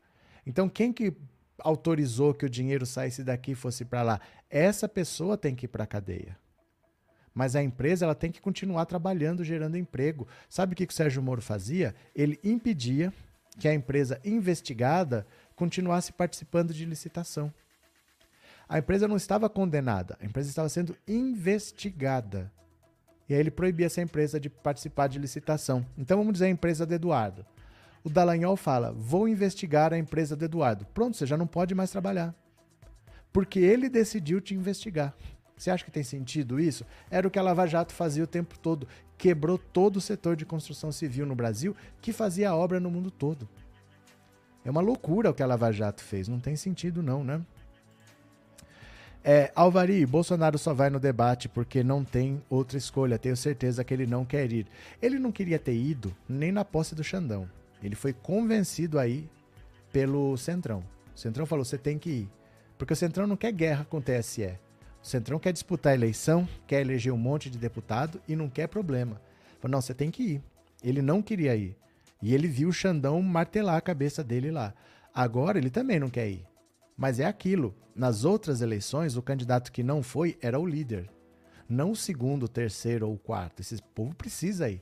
Não pode abrir mão de possibilidades de falar com o público. Mas o Bolsonaro há quatro anos não fala com o público. Ele só fala no cercadinho. Ele não sabe fazer isso, né? Vamos ver. Heleno, boa noite. Uma pergunta. Simone pode bater no Bolsonaro no debate ou não? Poder pode, mas não vai. Poder pode, mas não vai. Não tem muito por que ela fazer isso, não. A Simone Tebet está a passeio. Ela não está lá para conquistar voto, para perder voto. Ela está só mostrando a cara dela para ser uma figura nacional. O Ciro Gomes, ele não tem chance de ser eleito, mas ele é uma figura nacional. A Simone Tebet ainda não é. A Soraya Tronic ainda não é. Então elas estão lá só para botar a cara. Né? Elas não dão com essa intenção toda de confrontar um ou outro. Eles vão lá só para aparecer. Né? É, nem todos que votaram no Bozo são fascistas. Alguns mudaram o voto depois. Pois é, mas quem mudou, mudou. Quem ainda está, não muda mais. Acho muito difícil que quem ainda esteja, faltando um mês para eleição, vá mudar. Porque assim, não é mudar o voto, é virar petista. Porque hoje não tem outra opção. Se tivesse, por exemplo, é, vamos dizer, tem o Lula e tem o Boulos e tem o Bolsonaro e tem o Dória. Então o cara que se decepcionou com Lula poderia votar no Boulos. O cara que se decepcionou com o Bolsonaro poderia votar no Dória. Mas é praticamente impossível alguém que se decepcionou com o seu candidato votar no lado oposto. Quer dizer, o cara se decepcionou com a entrevista do Lula, beleza, mas isso vai fazer ele votar no Bolsonaro? Ou o cara que se decepcionou com a entrevista do Bolsonaro vai fazer ele virar esquerda? Não vai. Hoje, quando você só tem os dois, você não tem muita chance de perder votos. Porque vocês, se vocês tivessem visto o debate, se vocês tivessem se decepcionado com o Lula, você não ia votar no Bolsonaro por causa disso. Você ia ficar decepcionado com o Lula ia votar no Lula decepcionado. Ah, o Lula vai perder, que pena. Mas você não ia deixar de votar no Lula. Você não vai virar bolsonarista por causa de uma entrevista ruim. Ah, será que o Lula vai ganhar muitos votos? Ele precisa roubar voto do Bolsonaro. Será que um bolsonarista, um mês de eleição, vai virar petista? Ele poderia desistir do Bolsonaro se tivesse outro nome da direita. Mas votar na esquerda, o cara que está votando na extrema direita, num cara que fala em dar golpe de Estado, vai votar no PT, é muito é muito fora de, de propósito, assim. Eu acho praticamente impossível que isso aconteça hoje, né? Mimi, obrigado pelo super sticker, viu? Obrigado pela colaboração. Valeu. Cadê? É, quem for chegando na live, não esqueça de deixar o seu like. Obrigado, Kelly. Obrigado por lembrar. É, missionário, sou professor, sou missionário e nunca tive problemas com pessoas de outras religiões. Lula foi quem sancionou a marcha para Jesus em 2010. É verdade. O problema é o seguinte: é que a maior parte das pessoas não está nem aí para a própria religião. Tô falando desses. Não tô falando dos fiéis em geral, mas desses aí esses que entram para a política, esses que querem influenciar no poder, eles não estão nem aí para a religião. O Collor, ele foi presidente da República, mas ele começou presidente de clube de futebol, ele foi presidente do CSA. Muita gente usa clubes de futebol não é porque gosta de clube de futebol, é porque é um grande trampolim. O clube tem torcida, a torcida vota. Então você quebra o clube, gastam dinheiro, você é campeão, a torcida vai lá e vota em você. Muita gente usa igrejas como trampolim, como trampolim. Não é por causa da fé, não. É porque eles veem ali a possibilidade de ter uma grande quantidade de votos que dá para o cara virar vereador, depois dá para ele virar deputado estadual, deputado federal, secretário de Estado, alguma coisa. Então eles usam como trampolim, eles não estão nem aí para a fé de ninguém. Esse discurso religioso é só porque funciona para ele atingir os objetivos que ele quer. Do mesmo jeito que as torcidas de futebol também funcionam. Tem uma bancada é, evangélica, mas tem uma bancada da bola também. Tem um monte de deputado ali que vieram de clubes de futebol. Então é isso. Se a pessoa usa a fé como pretexto, é claro que vai ter problema, né? Mas quem está de fato interessado nesse assunto, quem faz da vida uma missão como você, é diferente, né? É, se o Lula não perder nenhum ponto, já resolve, disse o Rafael. Márcia, depois do pastor Henrique Vieira do, do RJ, eu descobri que há evangélicos e evangélicos. Já dei like nesta conta, disse Arlete. Cadê Sidney? Professor, o boi não escolhe se quer ou não ir para o abatedouro. É porque assim, o Bolsonaro ele não é dono do nariz dele. Ele é refém do Centrão. O Centrão obrigou ele aí à posse do Alexandre de Moraes e pode estar obrigando ele aí a debate. Mas ele sabe que se ele for, é péssimo, e se ele não for, é péssimo. Essa é que é a situação. Né? A situação é essa. Agora vamos ver aqui mais uma, ó. Padre Júlio Lancelotti. Vocês viram que o Bolsonaro disse que não tem fome no Brasil? Padre Júlio Lancelotti respondeu: Obrigado, Regina. Obrigado pelo super sticker e obrigado por ser membro, viu? Quem quiser colaborar com o Pix, no final da live eu vou ler as mensagens. Você pode escrever uma mensagenzinha lá que eu vou ler, viu? Olha só. Padre Júlio contesta Bolsonaro. Quem diz que não há fome vive numa bolha. Mas que dúvida, né, padre? Que dúvida. Quem diz que não há fome é porque está vivendo em uma bolha é insensível ou faz isso com ação política para minimizar os problemas. Perdão. A declaração foi dada à coluna pelo padre Júlio Lancelotti, coordenador da Pastoral do Povo de Rua de São Paulo, contestando as declarações de Bolsonaro de que não vemos ninguém pedindo pão. Em entrevista que concedeu, nessa, sexta, o presidente questionou a fome no país, que subiu de 19 milhões em 2020 para 33 milhões em 2022, segundo pesquisa Vox Populi, encomendada pela Rede Brasileira de Pesquisa em Soberania e Segurança Alimentar e Nutricional. Após a repercussão negativa, ele ainda afirmou que sem o Brasil o mundo passa fome, em discurso a apoiadores em Vitória da Conquista na Bahia neste sábado. Alguém já viu alguém pedindo pão na porta, no caixa da padaria? Você não vê, pô, afirmou a Rádio Jovem Pan. Isso levou o padre a postar em suas redes sociais. Eu vejo todos os dias. O comentário no Twitter tinha mais de 104 mil curtidas 16 horas depois de publicado. Bolsonaro ainda completou que acredita que tem gente que passa mal e que está na linha da pobreza passando fome, mas que é só se cadastrar para receber benefícios sociais. E mais tarde, em entrevista ao Ironberg Podcast, o presidente reforçou o argumento: fome no Brasil? Fome para valer? Não existe fome da forma como é falado, disse afirmando novamente que o Auxílio Brasil impede que as pessoas entrem nessa situação. Contudo, Júlio Lancelotti explica que uma parte da população mais pobre simplesmente não consegue acessar o benefício por falta de documentação e de estrutura. Tenho perguntado diariamente às pessoas se elas estão com auxílio. Muitas não, porque faltam documentos. Por exemplo, para conseguir a certidão de nascimento, venha de sua cidade natal, às vezes há um custo que nem sempre os órgãos públicos bancam. Outras vezes as pessoas não têm acesso a um smartphone para fazer o cadastro. Mais do que isso, o coordenador da Pastoral do Povo de Rua reforça que o benefício, mesmo com o aumento para 600 reais, não cobre todas as necessidades de uma família o benefício é insuficiente. Primeiro, porque os gastos são muitos, com aluguel, transporte e alimentação. Basta comparar o benefício com o custo da cesta básica. Dizer que o benefício supera a fome e a necessidade nutricional não é verdade. De acordo com o levantamento mensal do custo da cesta básica do DIEESE, o preço médio da cesta básica em São Paulo é de R$ 760,45, tendo subido 18,73% nos últimos 12 meses por conta da inflação. O presidente Jair Bolsonaro conta com as piores taxas de intenção de voto entre os mais pobres, que são mais vulneráveis à alta da inflação e à queda da renda média. De acordo com o último levantamento do Datafolha, Lula tem 55 e Bolsonaro 23 entre as famílias que ganham até dois salários mínimos por mês. Para tentar reverter isso, ele propôs o aumento temporário do Auxílio Brasil de 400 para 600 só até dezembro, né? No ano passado, cenas de pessoas disputando ossos e carcaças bovinas no Rio de Janeiro e revirando a caçamba de lixo no, em Fortaleza ficaram célebres como registros da fome. Após o caso do Ceará viralizar, o MST, junto com outros movimentos populares, organizaram uma busca pelas famílias que reviraram o lixo e doaram cestas básicas com produtos de assentamentos rurais. Ao todo, 20 famílias foram beneficiadas. Quando o caminhão chega, a gente tem que ser muito ligeira para pegar. Eles jogam, a gente tem que correr para dentro da caçamba, tem que ser rápido. Os garis não podem dar na nossa mão porque é o trabalho deles, explicou um depoimento em vídeo uma das mulheres que aparece revirando o lixo.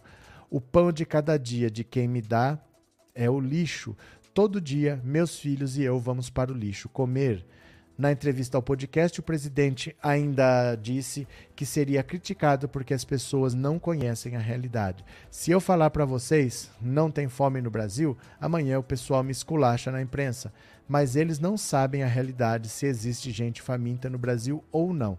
O que a gente pode fazer, se for em qualquer padaria aqui, não tem ninguém ali pedindo para você comprar um pão para ele. Isso não existe. Júlio Lancelotti avalia que a série de declarações de Bolsonaro causou uma forte repercussão.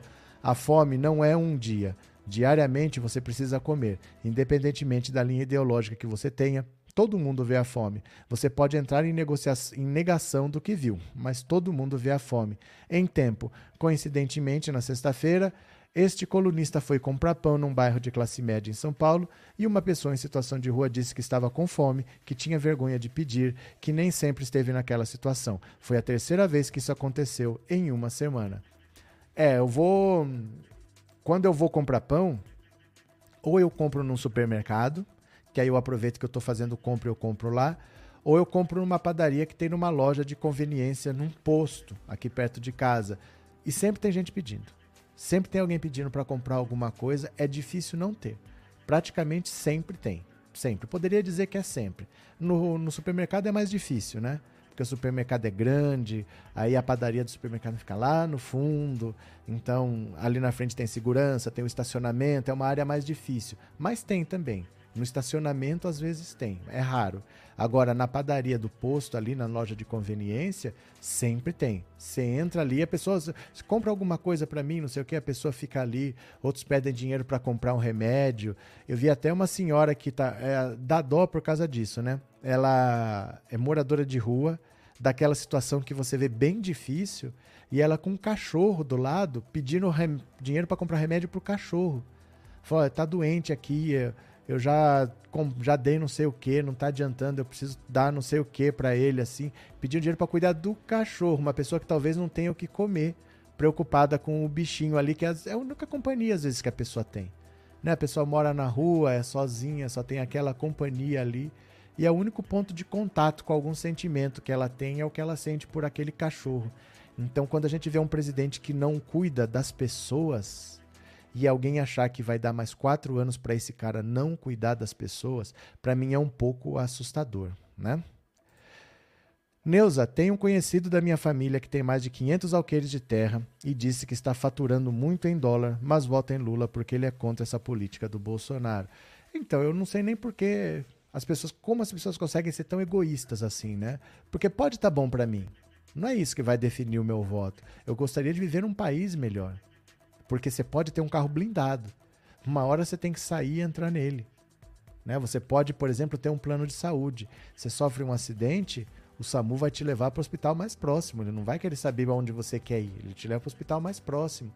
Então você tem que ter um, um SUS bom, você tem que ter segurança pública, não sua segurança individual. Você tem que ter um país melhor, né? É, é um presidente que desconhece as mazelas que atormentam o próprio povo. Ele não liga. Não é só questão de desconhecer, é que ele não liga, ele não tá nem aí. Se morrer gente de fome, morreu. Do mesmo jeito que se tivesse morrido de Covid, morreu e ele não é coveiro. Não é que ele não, não sabe, ele não liga. Para ele não, não, quer dizer nada, né? Cadê que mais? Rosa, aqui em São Bernardo é raro eu ir ao supermercado e não encontrar alguém pedindo algo para comer, é muito triste. Pois é. Pois é. É. Maria Salete, eu vejo todos os dias pessoas que passam fome. Pois é, né? Lívia, que horror, Arlete, onde chegamos? Joana, e a vida é mais dura ainda para a mulher que mora na rua. Pois é, gente, é complicado.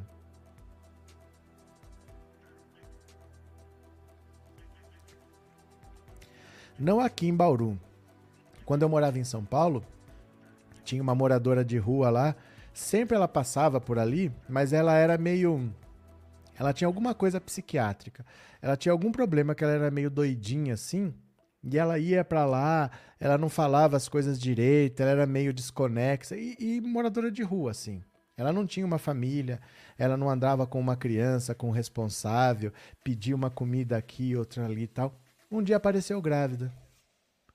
Fala, cara, eu não acredito que alguém achou que tudo bem se ele se aproveitasse numa pessoa nessa condição, que é uma pessoa de rua, é uma pessoa que pode ter uma saúde que já é frágil, é uma pessoa que não tem condição de tocar uma gravidez e que não vai ter capacidade nem psicológica, nem psiquiátrica de educar uma criança, mas a pessoa foi lá e ainda se aproveitou. Apareceu grávida.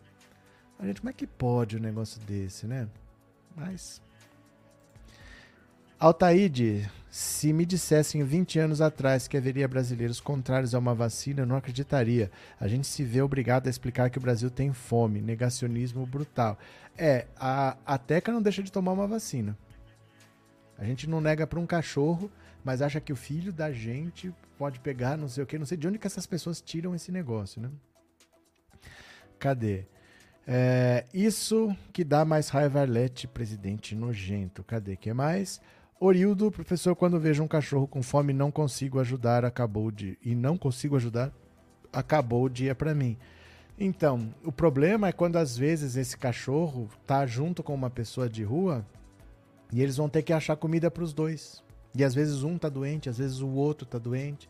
Porque se esse cara for pro hospital, o cachorro vai ficar na rua, sem ninguém. Quem que vai cuidar, né? Cadê que mais?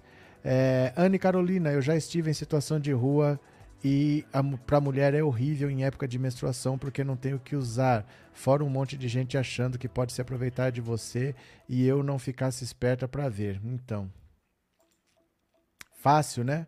É fácil ser presidente sem querer cuidar das pessoas. Gente, e o sapato vermelho da Renata Vasconcelos? Que não é vermelho. Olha só, é fake que Renata Vasconcelos tem usado sapato vermelho na entrevista com Lula no JN. O desespero dessa gente chega tanto que eles já estão vendo coisas, ó. Circulam nas redes sociais posts que afirmam que a apresentadora do JN usava sapatos vermelhos, a mesma cor da bandeira do PT, ao entrevistar Lula. Foi show, até o sapato da Renata virou vermelho, disse um dos posts. Renata Vasconcelos não usava sapatos vermelhos ao entrevistar Lula. Imagem original dos sapatos mostra que são de um tom próximo ao caramelo. Olha aqui o sapato dela. Esse é o sapato dela. E aqui no dia da entrevista, olha lá o sapato dela ali. É que esse povo consegue ver vermelho em tudo quanto é lugar. E eles acham até que a bandeira do Japão é bandeira do comunismo, porque tem uma bola vermelha, né? Lula foi entrevistado pelo Jornal Nacional na quinta, na segunda o presidente Bolsonaro, na terça Ciro e na sexta Tebet. Foram convidados cinco candidatos mais bem colocados, André Janones desistiu. Pronto. Então, só para confirmar, O sapato que ela estava usando no dia não era vermelho, nenhum deles estava usando uma peça vermelha. Mas se tivesse, gente, pelo amor de Deus, tem gente que olha aqui, às vezes eu tô com camisa vermelha e eles falam: "Ah, dá para ver pela sua camisa". Olha que gente tosca. Como é fácil enganar um cara que acha que é só mudar a cor da camisa que engana. Para ele, esse é o cara que toma golpe de estelionatário. Porque ele confia na cara, se o cara tá bem vestido, ele confia, se o cara fala três palavras simpáticas, ele sai acreditando, porque o cara acha que é a cor da camisa. Como se eu fosse bandido, eu ia estar tá com um crachá aqui escrito ladrão. O cara acha que a camisa resolveu o problema dele. Que gente tosquinha, né? É, Carlos Augusto, o desespero da boiada consegue mudar até a cor do sapato da entrevistadora. E como se fizesse diferença, né? Como se fizesse. Tantos problemas e um sapato com tanta importância. Misericórdia. Mas é que eles vão falar o quê? O que, que eles iam falar da entrevista do Lula? Conseguiram falar, o máximo que eles conseguiram falar é que as perguntas eram previsíveis, mas eles vão perguntar o que as pessoas querem saber. E as perguntas também foram previsíveis para o Bolsonaro. Só que a diferença é o entrevistado, né? Esse povo tá tendo alucinação faz tempo, né? Lívia, professor, vou votar com sapato vermelho. Olha! Sérgio, a padaria que o presidente vai deve ser no supermercado onde o Paulo Guedes é aplaudido e pedintes não chegam nem perto. Não, o Guedes não é simplesmente aplaudido. As pessoas pedem para fazer oração por ele, de tão feliz que estão com, com o governo, né? É, Márcia, outro dia fui, eu fui insultada na minha caminhada matutina porque estava com uma camiseta vermelha. Mas isso é que eu acho que é o cúmulo da idiotice. É o cúmulo da idiotice. A pessoa achar que uma cor quer dizer alguma coisa. Porque é muito fácil enganar essa pessoa. Se ela acha que um negócio desse resolve o problema dela, é muito fácil enganar. Um cara bem vestidinho aplica um golpe nessa pessoa. Esses são os que caem no conto do estelionatário, né? É tanta bobagem que vemos desses bolsonaristas. Isabel, Isabel. Deixa eu pegar mais uma aqui, ó. Agora, tem uma mensagem importante aqui, ó. Vocês vão se surpreender com quem? Mas essa mensagem é importante. Dá uma olhada aqui, ó. Líder brasileiro das Forças Armadas publica texto anti-golpe. Sabe quem publicou esse texto anti-golpe? Aí é que espanta. Ó. O Vilas Boas.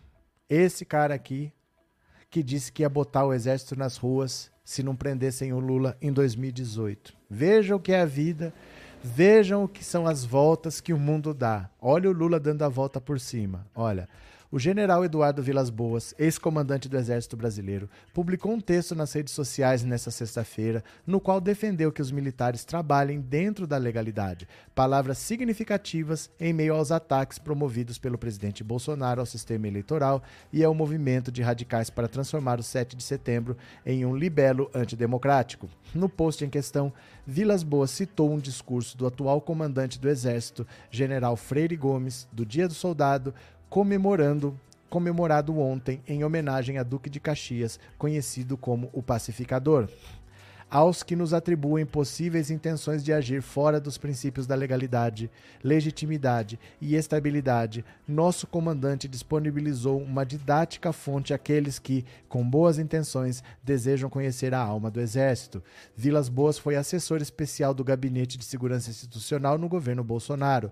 Foi exonerado em junho deste ano. No texto publicado hoje, o general afirmou que Freire Gomes lavou a alma dos integrantes do Exército ao confrontar aqueles que atacam as imagens dos militares. Soldado brasileiro, se em algum momento verdades transfiguradas, notícias infundadas e tendenciosas ou narrativas manipuladas tentarem manchar a nossa honra, na vã esperança de desacreditar a grandeza da nossa nobre missão, Lembre-se que a calúnia jamais maculou a glória de Caxias. O bravo guerreiro demonstrou que seu coração de pacificador era ainda maior que a formidável têmpera de sua espada invencível. Em abril de 2018, na véspera do julgamento de um habeas corpus de Lula no STF, Vilas Boas causou polêmica ao dizer em um post que repudiava a impunidade e que o exército estaria atento às suas missões institucionais. Na época, o comentário gerou reação. O então ministro Celso de Mello afirmou que a declaração claramente infringiu os princípios da separação dos poderes. Esse cara, fez um post dizendo que o exército podia botar os tanques nas ruas se o Lula não continuasse preso e fora das eleições. Ele mesmo agora, quatro anos depois, está dizendo que o exército não vai participar de nenhuma tentativa de ato fora da Constituição. O Exército não vai fazer nada fora das suas atribuições. Quer dizer, ele está dizendo com todas as letras que não vai ter golpe. Esses caras aqui que a gente às vezes nem conhece, ou que a gente às vezes não sabe da, do quantas palavras deles são levadas em consideração, não por nós, mas pelas tropas, ele está deixando bem claro: sossega o o rabo aí, não vem com fogo para cá, fica na de vocês, não vamos entrar em aventuras, vai ter eleição, quem ganhar vai levar, vai tomar posse, vai governar e acabou a conversa. Então esse recado não é para nós, é para o Bolsonaro. É para ele entender que ele não tem o exército ao lado dele, ele não tem as tropas ao lado dele. O Alexandre de Moraes está conversando com os chefes das polícias dizendo para eles segurarem as tropas, que ele não quer problema no 7 de setembro, que ele não quer problema nas eleições e não vai acontecer nada. Vai ter eleição, não vai ter tumulto, o Bolsonaro não vai adiar as eleições, nada disso vai acontecer. Quem vencer vai tomar posse, vai governar e ponto final, né? Cadê? É, depois do tanque fumacê, reviu os conceitos. Não, não é, não é o tanque fumacê, não. É porque é o inevitável. Ninguém quer esse golpe. Eu estou falando para você isso há anos. Há anos que eu falo assim: ninguém quer esse golpe. Só o Bolsonaro que fala disso. Ninguém vai sair na rua para matar brasileiro, para proteger um presidente corrupto que só quer se reeleger para não ir preso. Ninguém vai fazer isso. Gente, ninguém vai fazer isso. Ah, não, vamos sair por aí matando pessoas porque o cara tá com medo de ir pra cadeia. Ele que se vire. Ele que se vire, ninguém vai dar golpe nesse país porque não interessa para ninguém, só interessa pro bandido que tá na presidência da República, né? César, sou policial militar do estado da Bahia e meu voto é Lula 13. Abraço, César. Parabéns e obrigado pelo superchat, obrigado pelas palavras, viu? Muito obrigado. Cadê? Felipe, professor, está todo mundo recuando, mas eu falo para vocês que não vai ter golpe. Porque ninguém quer. Ninguém quer.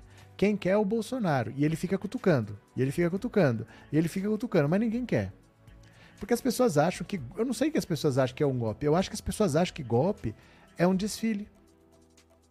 Ah, vamos colocar o exército nas ruas ou não? Vai, desfile e volta. Gente, dar um golpe significa tomar o poder à força, rasgar a Constituição e quem for contra você mata. É isso que é dar um golpe. Ninguém quer isso. Ninguém quer isso. Nem os bolsonaristas querem isso. É uma parte pequena dos bolsonaristas que quer isso. Muito pequena. Mas praticamente quem quer é só o Bolsonaro. Não vai ter golpe. Não, não existe o interesse de se fazer um golpe nesse país. O que a gente tem é um presidente que sabe o que fez, sabe que pode ir pra cadeia e pela eleição ele vai perder. Ele sabe que ele vai perder. Por isso que ele questiona a, as urnas, né? Gabriel, depois de mostrar os tanques fumacê, ele deve ter mudado de ideia e deve ter tomado um chá de Simancol. Mas ele nunca falou nada de golpe. O que ele falou era de soltar o Lula em 2018, mas não de sustentar um golpe. É diferente. Uma coisa é você falar, olha, é, vai ter eleição 2018. Uma coisa é você falar, vai ter eleição, o Lula está preso, vai julgar um habeas corpus. A gente não quer o Lula solto. Isso é uma coisa. Outra coisa é em 2022 você falar, nós vamos apoiar Bolsonaro numa tentativa de dar um golpe e se perpetuar no poder. São coisas diferentes. Ninguém nunca falou que queria dar golpe. Isso é coisa do núcleo próximo ali do Bolsonaro, muito da, do Alan dos Santos. O Alan dos Santos é um dos caras que fica soprando a brasa para ver se vira fogo ali no Bolsonaro, mas não é uma coisa que as pessoas queiram. Não existe isso assim, vamos fazer um golpe. Não existe, né? Cadê que mais? É, tudo que o alto comando do exército quer é sair dos holofotes que estão desmoralizados.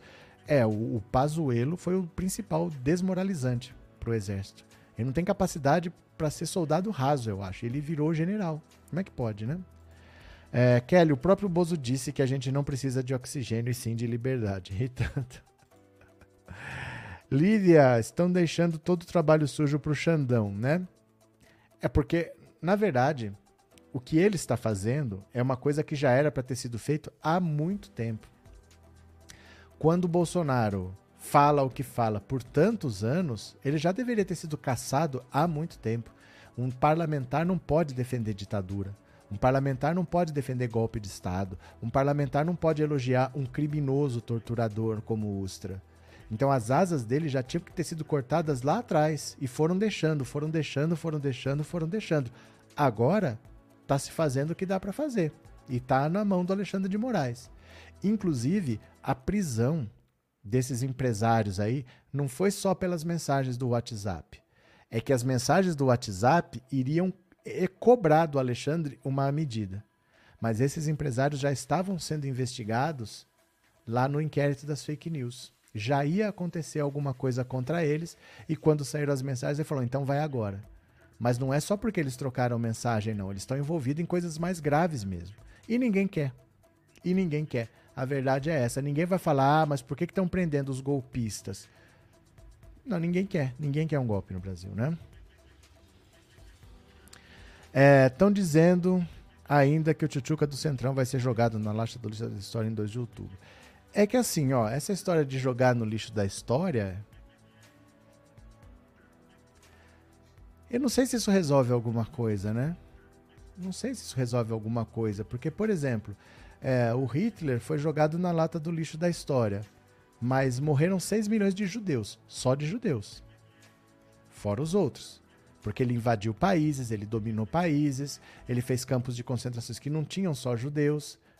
E daí que ele foi para a lata do lixo da história se esses caras morreram aos milhões? Né? O que, que resolve isso? E depois de um século, ainda volta. Ainda volta o neonazismo. Então o que, que adianta exatamente ir para o lixo da história? Isso não resolve a vida de ninguém. A gente tem é que responsabilizar essas pessoas judicialmente, julgar pelos crimes que cometeram e botar na cadeia. Essa, essas conversas de que a história julgará, o futuro será implacável. O Maluf está com 91 anos aí em prisão domiciliar, o que não é muito diferente para quem está com Alzheimer e com câncer. Ele já não sairia mesmo de qualquer jeito. Passou a vida inteira de boa. Então, sei lá, esse negócio de ir pro lixo da história, sei lá. Depois que eu fiz o que eu fiz, se eu tô na página ou na página B do livro, não sei se, se faz muita diferença não, né? Cadê que mais? É, Sandra, Hitler ainda tem apoiadores, apesar de todo o mal que fez. Tem apoiadores e matou muita gente que não vai voltar. Não é porque o livro diz que ele era mal que a pessoa volta. Né? Quem perdeu um avô ou um bisavô num campo de concentração não está satisfeito porque ele está no lixo da história. As pessoas querem ver responsabilização e querem que as coisas não aconteçam, que se haja antes de acontecer. Então, não, não vai dar golpe, não, não vai, não tem essa palhaçada aqui. Ninguém vai pagar para ver um governo que vai ser mais radical. Um segundo mandato de Bolsonaro com certeza seria mais radical, né? Penso que não existe lata de lixo da história, cadeia para coja e escreve nos livros. Cadê? É, eu não sei exatamente o que, que é isso não de lata de lixo da história, porque depois do mal feito, né? Ah, mas agora a história mostra que não sei o que, sei lá. Olha só, só para deixar bem claro aqui também, ó. Piquet faz pix de 501 mil para Bolsonaro após receber 6,6 milhões do governo. Que beleza, hein? Aí eu também faço. Aí eu também faço. Se me mandar 6 milhões, eu também dou 500 mil né? Que beleza. O ex-piloto de Fórmula 1, Nelson Piquet, fez um pix de 501 mil reais para a campanha de Bolsonaro e se tornou o maior doador no quesito pessoa física. A doação está registrada no TSE e veio a público nesta sexta, cerca de um mês depois de que sua empresa faturou 6 milhões 683 mil 791,80 por conta de um contrato assinado em 2019 com o Ministério da Agricultura sem licitação. O contrato foi firmado à época com o Instituto Nacional de Meteorologia, ligado ao Ministério, e previa o fornecimento de equipamentos de manutenção para as estações meteorológicas. O valor do contrato. Do contra, o valor contratado junto à Autotrack Comércios e Comunicações, empresa que Piquet preside, foi de 3,5 milhões, mas em dezembro de 2020 o governo concedeu um termo aditivo que fez atualmente o, o, total superasse 6,6 milhões. Olha aqui a doação né, para Jair Messias Bolsonaro, em nome de Nelson Piquet Souto Maior. De acordo com a coluna de Guilherme Amado, no Metrópolis, é possível que as cifras aumentem, uma vez que a previsão de aditivos ao contrato até 2026. No entanto, apesar das altas cifras, a Autotrack tem uma dívida de 6,3 milhões com a União. De qualquer forma, ficam mais do que explícitas as razões do bolsonarismo ferrenho de Nelson Piquet e seu apoio à reeleição de Bolsonaro. É inesquecível, por exemplo, o episódio em que o tricampeão dirigiu um Rolls Royce do presidente no dia 7 de setembro do último ano, dia em que o presidente testou narrativas golpistas e conspiratórias diante de seus apoiadores. Recentemente, o ex-automobilista bolsonarista fez uma declaração racista sobre o piloto inglês Lewis Hamilton, heptacampeão mundial da Fórmula 1. A justiça não o encontra há semanas e ainda não conseguiu intimá-lo. Se condenado, ele pode ter que desembolsar 10 milhões em multas e indenizações a Hamilton. Além disso, ele pode ser banido do ambiente da Fórmula 1 por conta do comportamento racista. Ao todo, a campanha de Bolsonaro recebeu 1 milhão 171 mil reais de pessoas físicas, além do meio milhão de Piquet. Outras doações de, de peso foram do empresário gaúcho e vice-prefeito da pequena cidade de Nomitoque, Gilson Lari Trenepol. Sua doação foi de 350 mil. A campanha ainda recebeu 10 milhões do PL, oriundos do fundo partidário. Então, que beleza, né? Que beleza, porque o Piquet deve 6 milhões para a União. Ele deve, ele tem que tirar do bolso 6 milhões. Mas aí ele recebe um contrato de 6 milhões. Ah, que beleza. E aí ele quita a dívida. Então ele tem que pagar mas como é que a gente faz? Eu não posso perdoar a sua dívida, mas eu te dou um contrato que paga a dívida. Aí ele vai lá e doa um dinheirinho e fica todo mundo feliz. Que beleza, né? Que beleza. Boa noite, Oswaldo. Esse Piquet tá dando o dízimo e nem fez uma conta correta. Pode ser, faz sentido. É... Eita, Brasil que sofre com tanta gente do mal. Fora Magote? O que, que é magote de maldosos Lula para fazer o povo brasileiro voltar a sonhar? Pronto. Guilherme Ribeiro, o que achou da cartilha de aconselhamento religioso distribuído para servidores da PRF? Será que pela lei de acesso à informação consigo saber se houve pagamento pela aquisição desse material? Não sei, Guilherme, mas você tem que fuçar. Você tem que fuçar essas coisas e você pode pedir isso. Se você não conseguir pela lei de acesso à informação, você pode fazer o seguinte: tem portal da transparência. Se não estiver lá, você pode fazer uma pergunta direto à, à Polícia Rodoviária Federal. Você escolhe lá, no, chama no Fala BR. Chama Fala BR o portal. Você quer ver? Ó? Fala BR.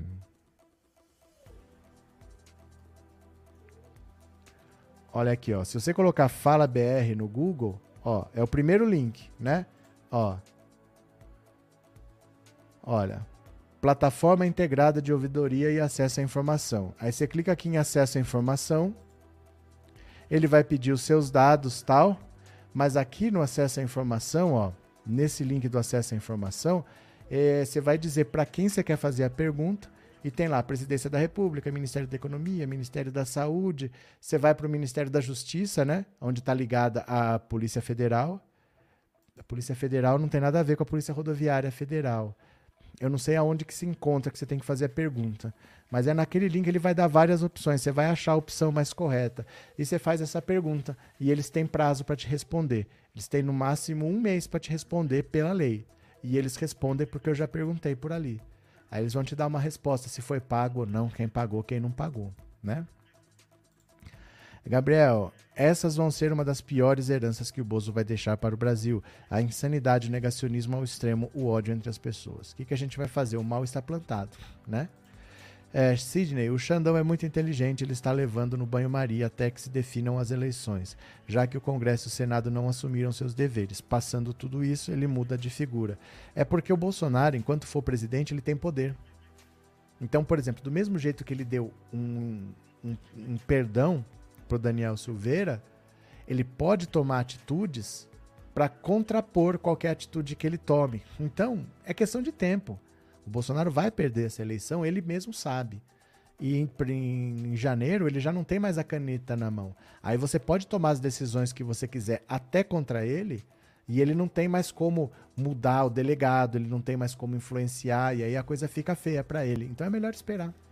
Eles não vão responder sobre o Daniel Silveira até o Bolsonaro sair da presidência. Porque se eles falarem que a graça, que o perdão que ele deu, vale, que o presidente tem o direito de conceder esse perdão, o Bolsonaro vai perdoar todo mundo que ele quiser. Ele vai fazer uma lista de 200 pessoas que ele vai perdoar antes de sair. Né? Anne, é que para essa escória que apoia o Bozo, interessante continuar do lado dele. Alguns são estudados. Será que acreditam mesmo que o monstro vai se reeleger? Tem coisa que só acredito porque vejo e escuto. Cadê que mais? É, Brígida Duarte. Compras públicas têm que ser registradas no portal da transparência. Com certeza. É que a gente não sabe se é uma conta pública. Essa é que é a dúvida dele, se isso foi pago ou não, como que foi feito. Então você pode perguntar ao órgão. Você pode perguntar como que foi feito, eles têm que explicar né? Cadê que mais? Esses que doam grandes quantias devem alguma coisa que o capiroto deu moleza. É que assim, Nadir, acaba não sendo grandes quantias porque tem limite. Quando eram empresas era muito pior. As empresas doavam muito dinheiro, mas a pessoa física ela tem um limite. É 10% do que você ganhou num ano. Então vamos dizer que eu ganhe 5 mil por mês. Num ano, eu vou ganhar 60 mil, 5 mil vezes 12. O máximo que eu posso doar é 6 mil. Você entendeu? Eu posso ganhar 5 mil por mês e eu posso ter 1 milhão no banco, mas eu não posso doar 500 mil. O máximo que eu posso doar são 6 mil. É o limite por pessoa física. É 10% do que você ganhou no ano. Então isso limita bastante, porque as empresas antigamente soltavam os cofres lá, abriam esse dinheiro e era sempre por debaixo do pano, porque elas não queriam que os outros soubessem. Então eu dou dinheiro para você e eu dou para você também. Eu não sei quem vai ganhar, eu dou para os dois. Só que eu não quero que saibam o valor, porque às vezes eu estou doando mais para esse do que para esse. Eu acho que esse vai ganhar, eu boto mais dinheiro aqui. Esse aqui eu ponho só para ele não ficar magoadinho, porque vai que ele vença. Vai que ele vença e ele está magoadinho. Então eu ponho uma coisa lá. Aí eu não quero que ele saiba esse valor. Era assim.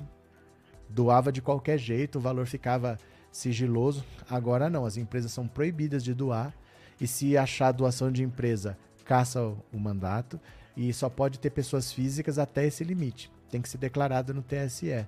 Então o máximo é 10% do que você ganhar no ano. Não é muita coisa, isso limita bastante o que pode dar. Se não, era mais complicado, né? E o Collor tem a redução de dívidas no BNDES. O Collor teve 70% da dívida, né? Esse sigilo de 100 anos é inadmissível, Sônia. É porque o Bolsonaro não é o sigilo que é inadmissível, é a maneira como o Bolsonaro usa. Porque se fosse uma questão sen é, sensível por país, vamos dizer assim, o Brasil quer desenvolver é, uma vacina que cura todas as doenças. Então o Brasil está botando dinheiro numa vacina que vai curar todas as doenças e vai acabar com todas as vacinas do mundo. Só vai existir uma e é o Brasil que vai fazer. Você tem que fazer quietinho. Vai, vai fazer os testes, tudo ali. Isso é uma situação que seria sensível para o Brasil e que eu inventei, tá? Inventei essa situação. Agora, não é porque eu não quero que saibam como que eu gastei o meu dinheiro que é público e que eu tenho que dar declarações sim que eu vou por sigilo. Ou se eu recebi pastores picaretas que estão pedindo propina em barra de ouro, aí eu vou por sigilo nas visitas dele. Não, não é para isso, né? O problema é o uso que o Bolsonaro faz, como tudo. Ele nunca usa as coisas para a finalidade que elas foram criadas, ele usa para se beneficiar né? Uh, cadê? Borba, e os bilionários que estão com as contas bloqueadas não podem doar? Como pessoa física, não. Agora não, a não ser que eles já tenham doado, né? Mas as contas estão bloqueadas, como é que vai fazer? Eles não podem fazer o Pix, né? É, 1.400 likes, obrigada, gente do bem, obrigada, Kelly também. É, Cirnélio, obrigada por me fazer rir essa noite. Voltou o Cirnélio? Ele tá por aí de novo? Cadê? que mais?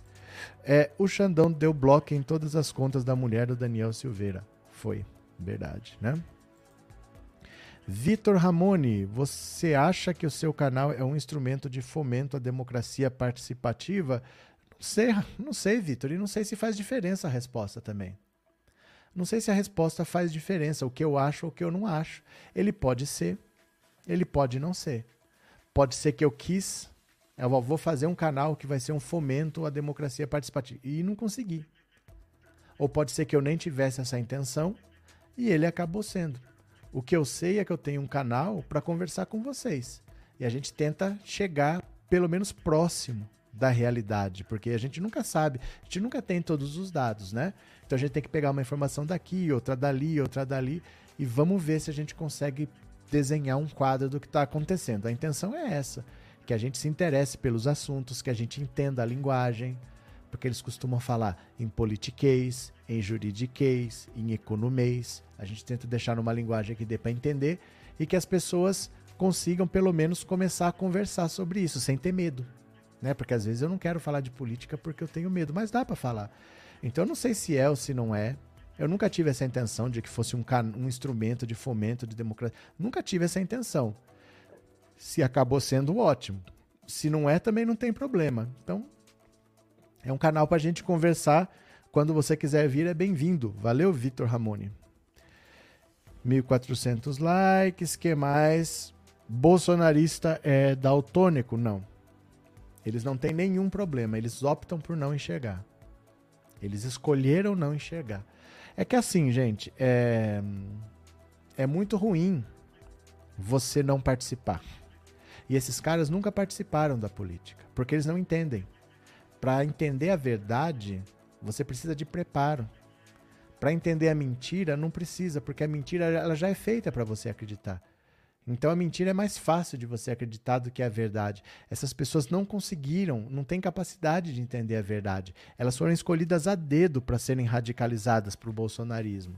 Porque a pessoa que tem um pingo de informação correta, ela não vai atrás dessas besteiras que o Bolsonaro fala. Mas ele foi atrás de pessoas que não tinham essa informação.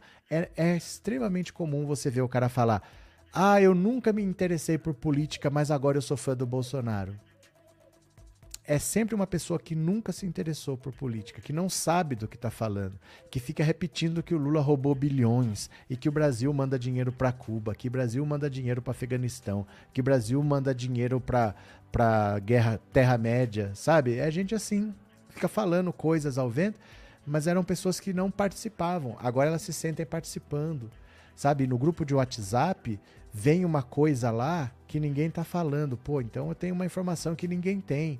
Eu não posso sair daqui. Esse pessoal aqui é um pessoal que sabe que a Terra é plana, sabe que a Lua não gira, que não sei o quê. Eles... Isso aumenta a autoestima da pessoa. Era uma pessoa que não participava e que agora participa. Então eles, op eles optam por não enxergar porque faz bem para elas. Faz bem para elas querer falar: você que sempre disse que eu estou errado, errado está você. Mesmo que a fonte seja o WhatsApp, né? Cadê? que mais? Nadir, somos gratos por essa live, me deixa tinindo sobre política e suas variantes. Valeu, Nadir. Cadê? Gente, sério, eu fico impressionada com esses bolsonaristas, mas é. Acostume-se, eles vão continuar aí, viu? Sônia, verdade, amanhã debate na Band nosso querido presidente Lula presente. confirmou. Ele confirmou, o Bolsonaro não confirmou. Os assessores dele estão dizendo que ele vai, mas ele mesmo não confirmou. Kelly, quem for chegando, deixe seu like. Pronto! Arlete, quero que o Bozo se lasque, torço para ele não ir, assim perderá mais votos. Não perde, Arlete. Não perde, não. o Bolsonaro não perde votos.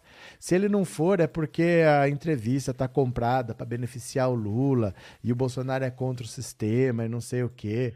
Aí ele vai no pânico e eles ficam contentes que ele foi no pânico. É assim, o bolsonarismo é assim. Né?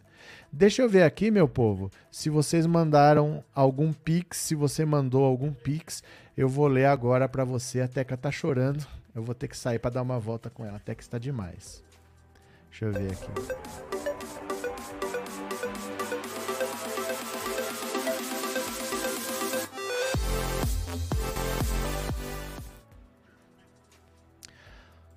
Prontinho, cá está. Deixa eu ver. Hoje teve um Pix só.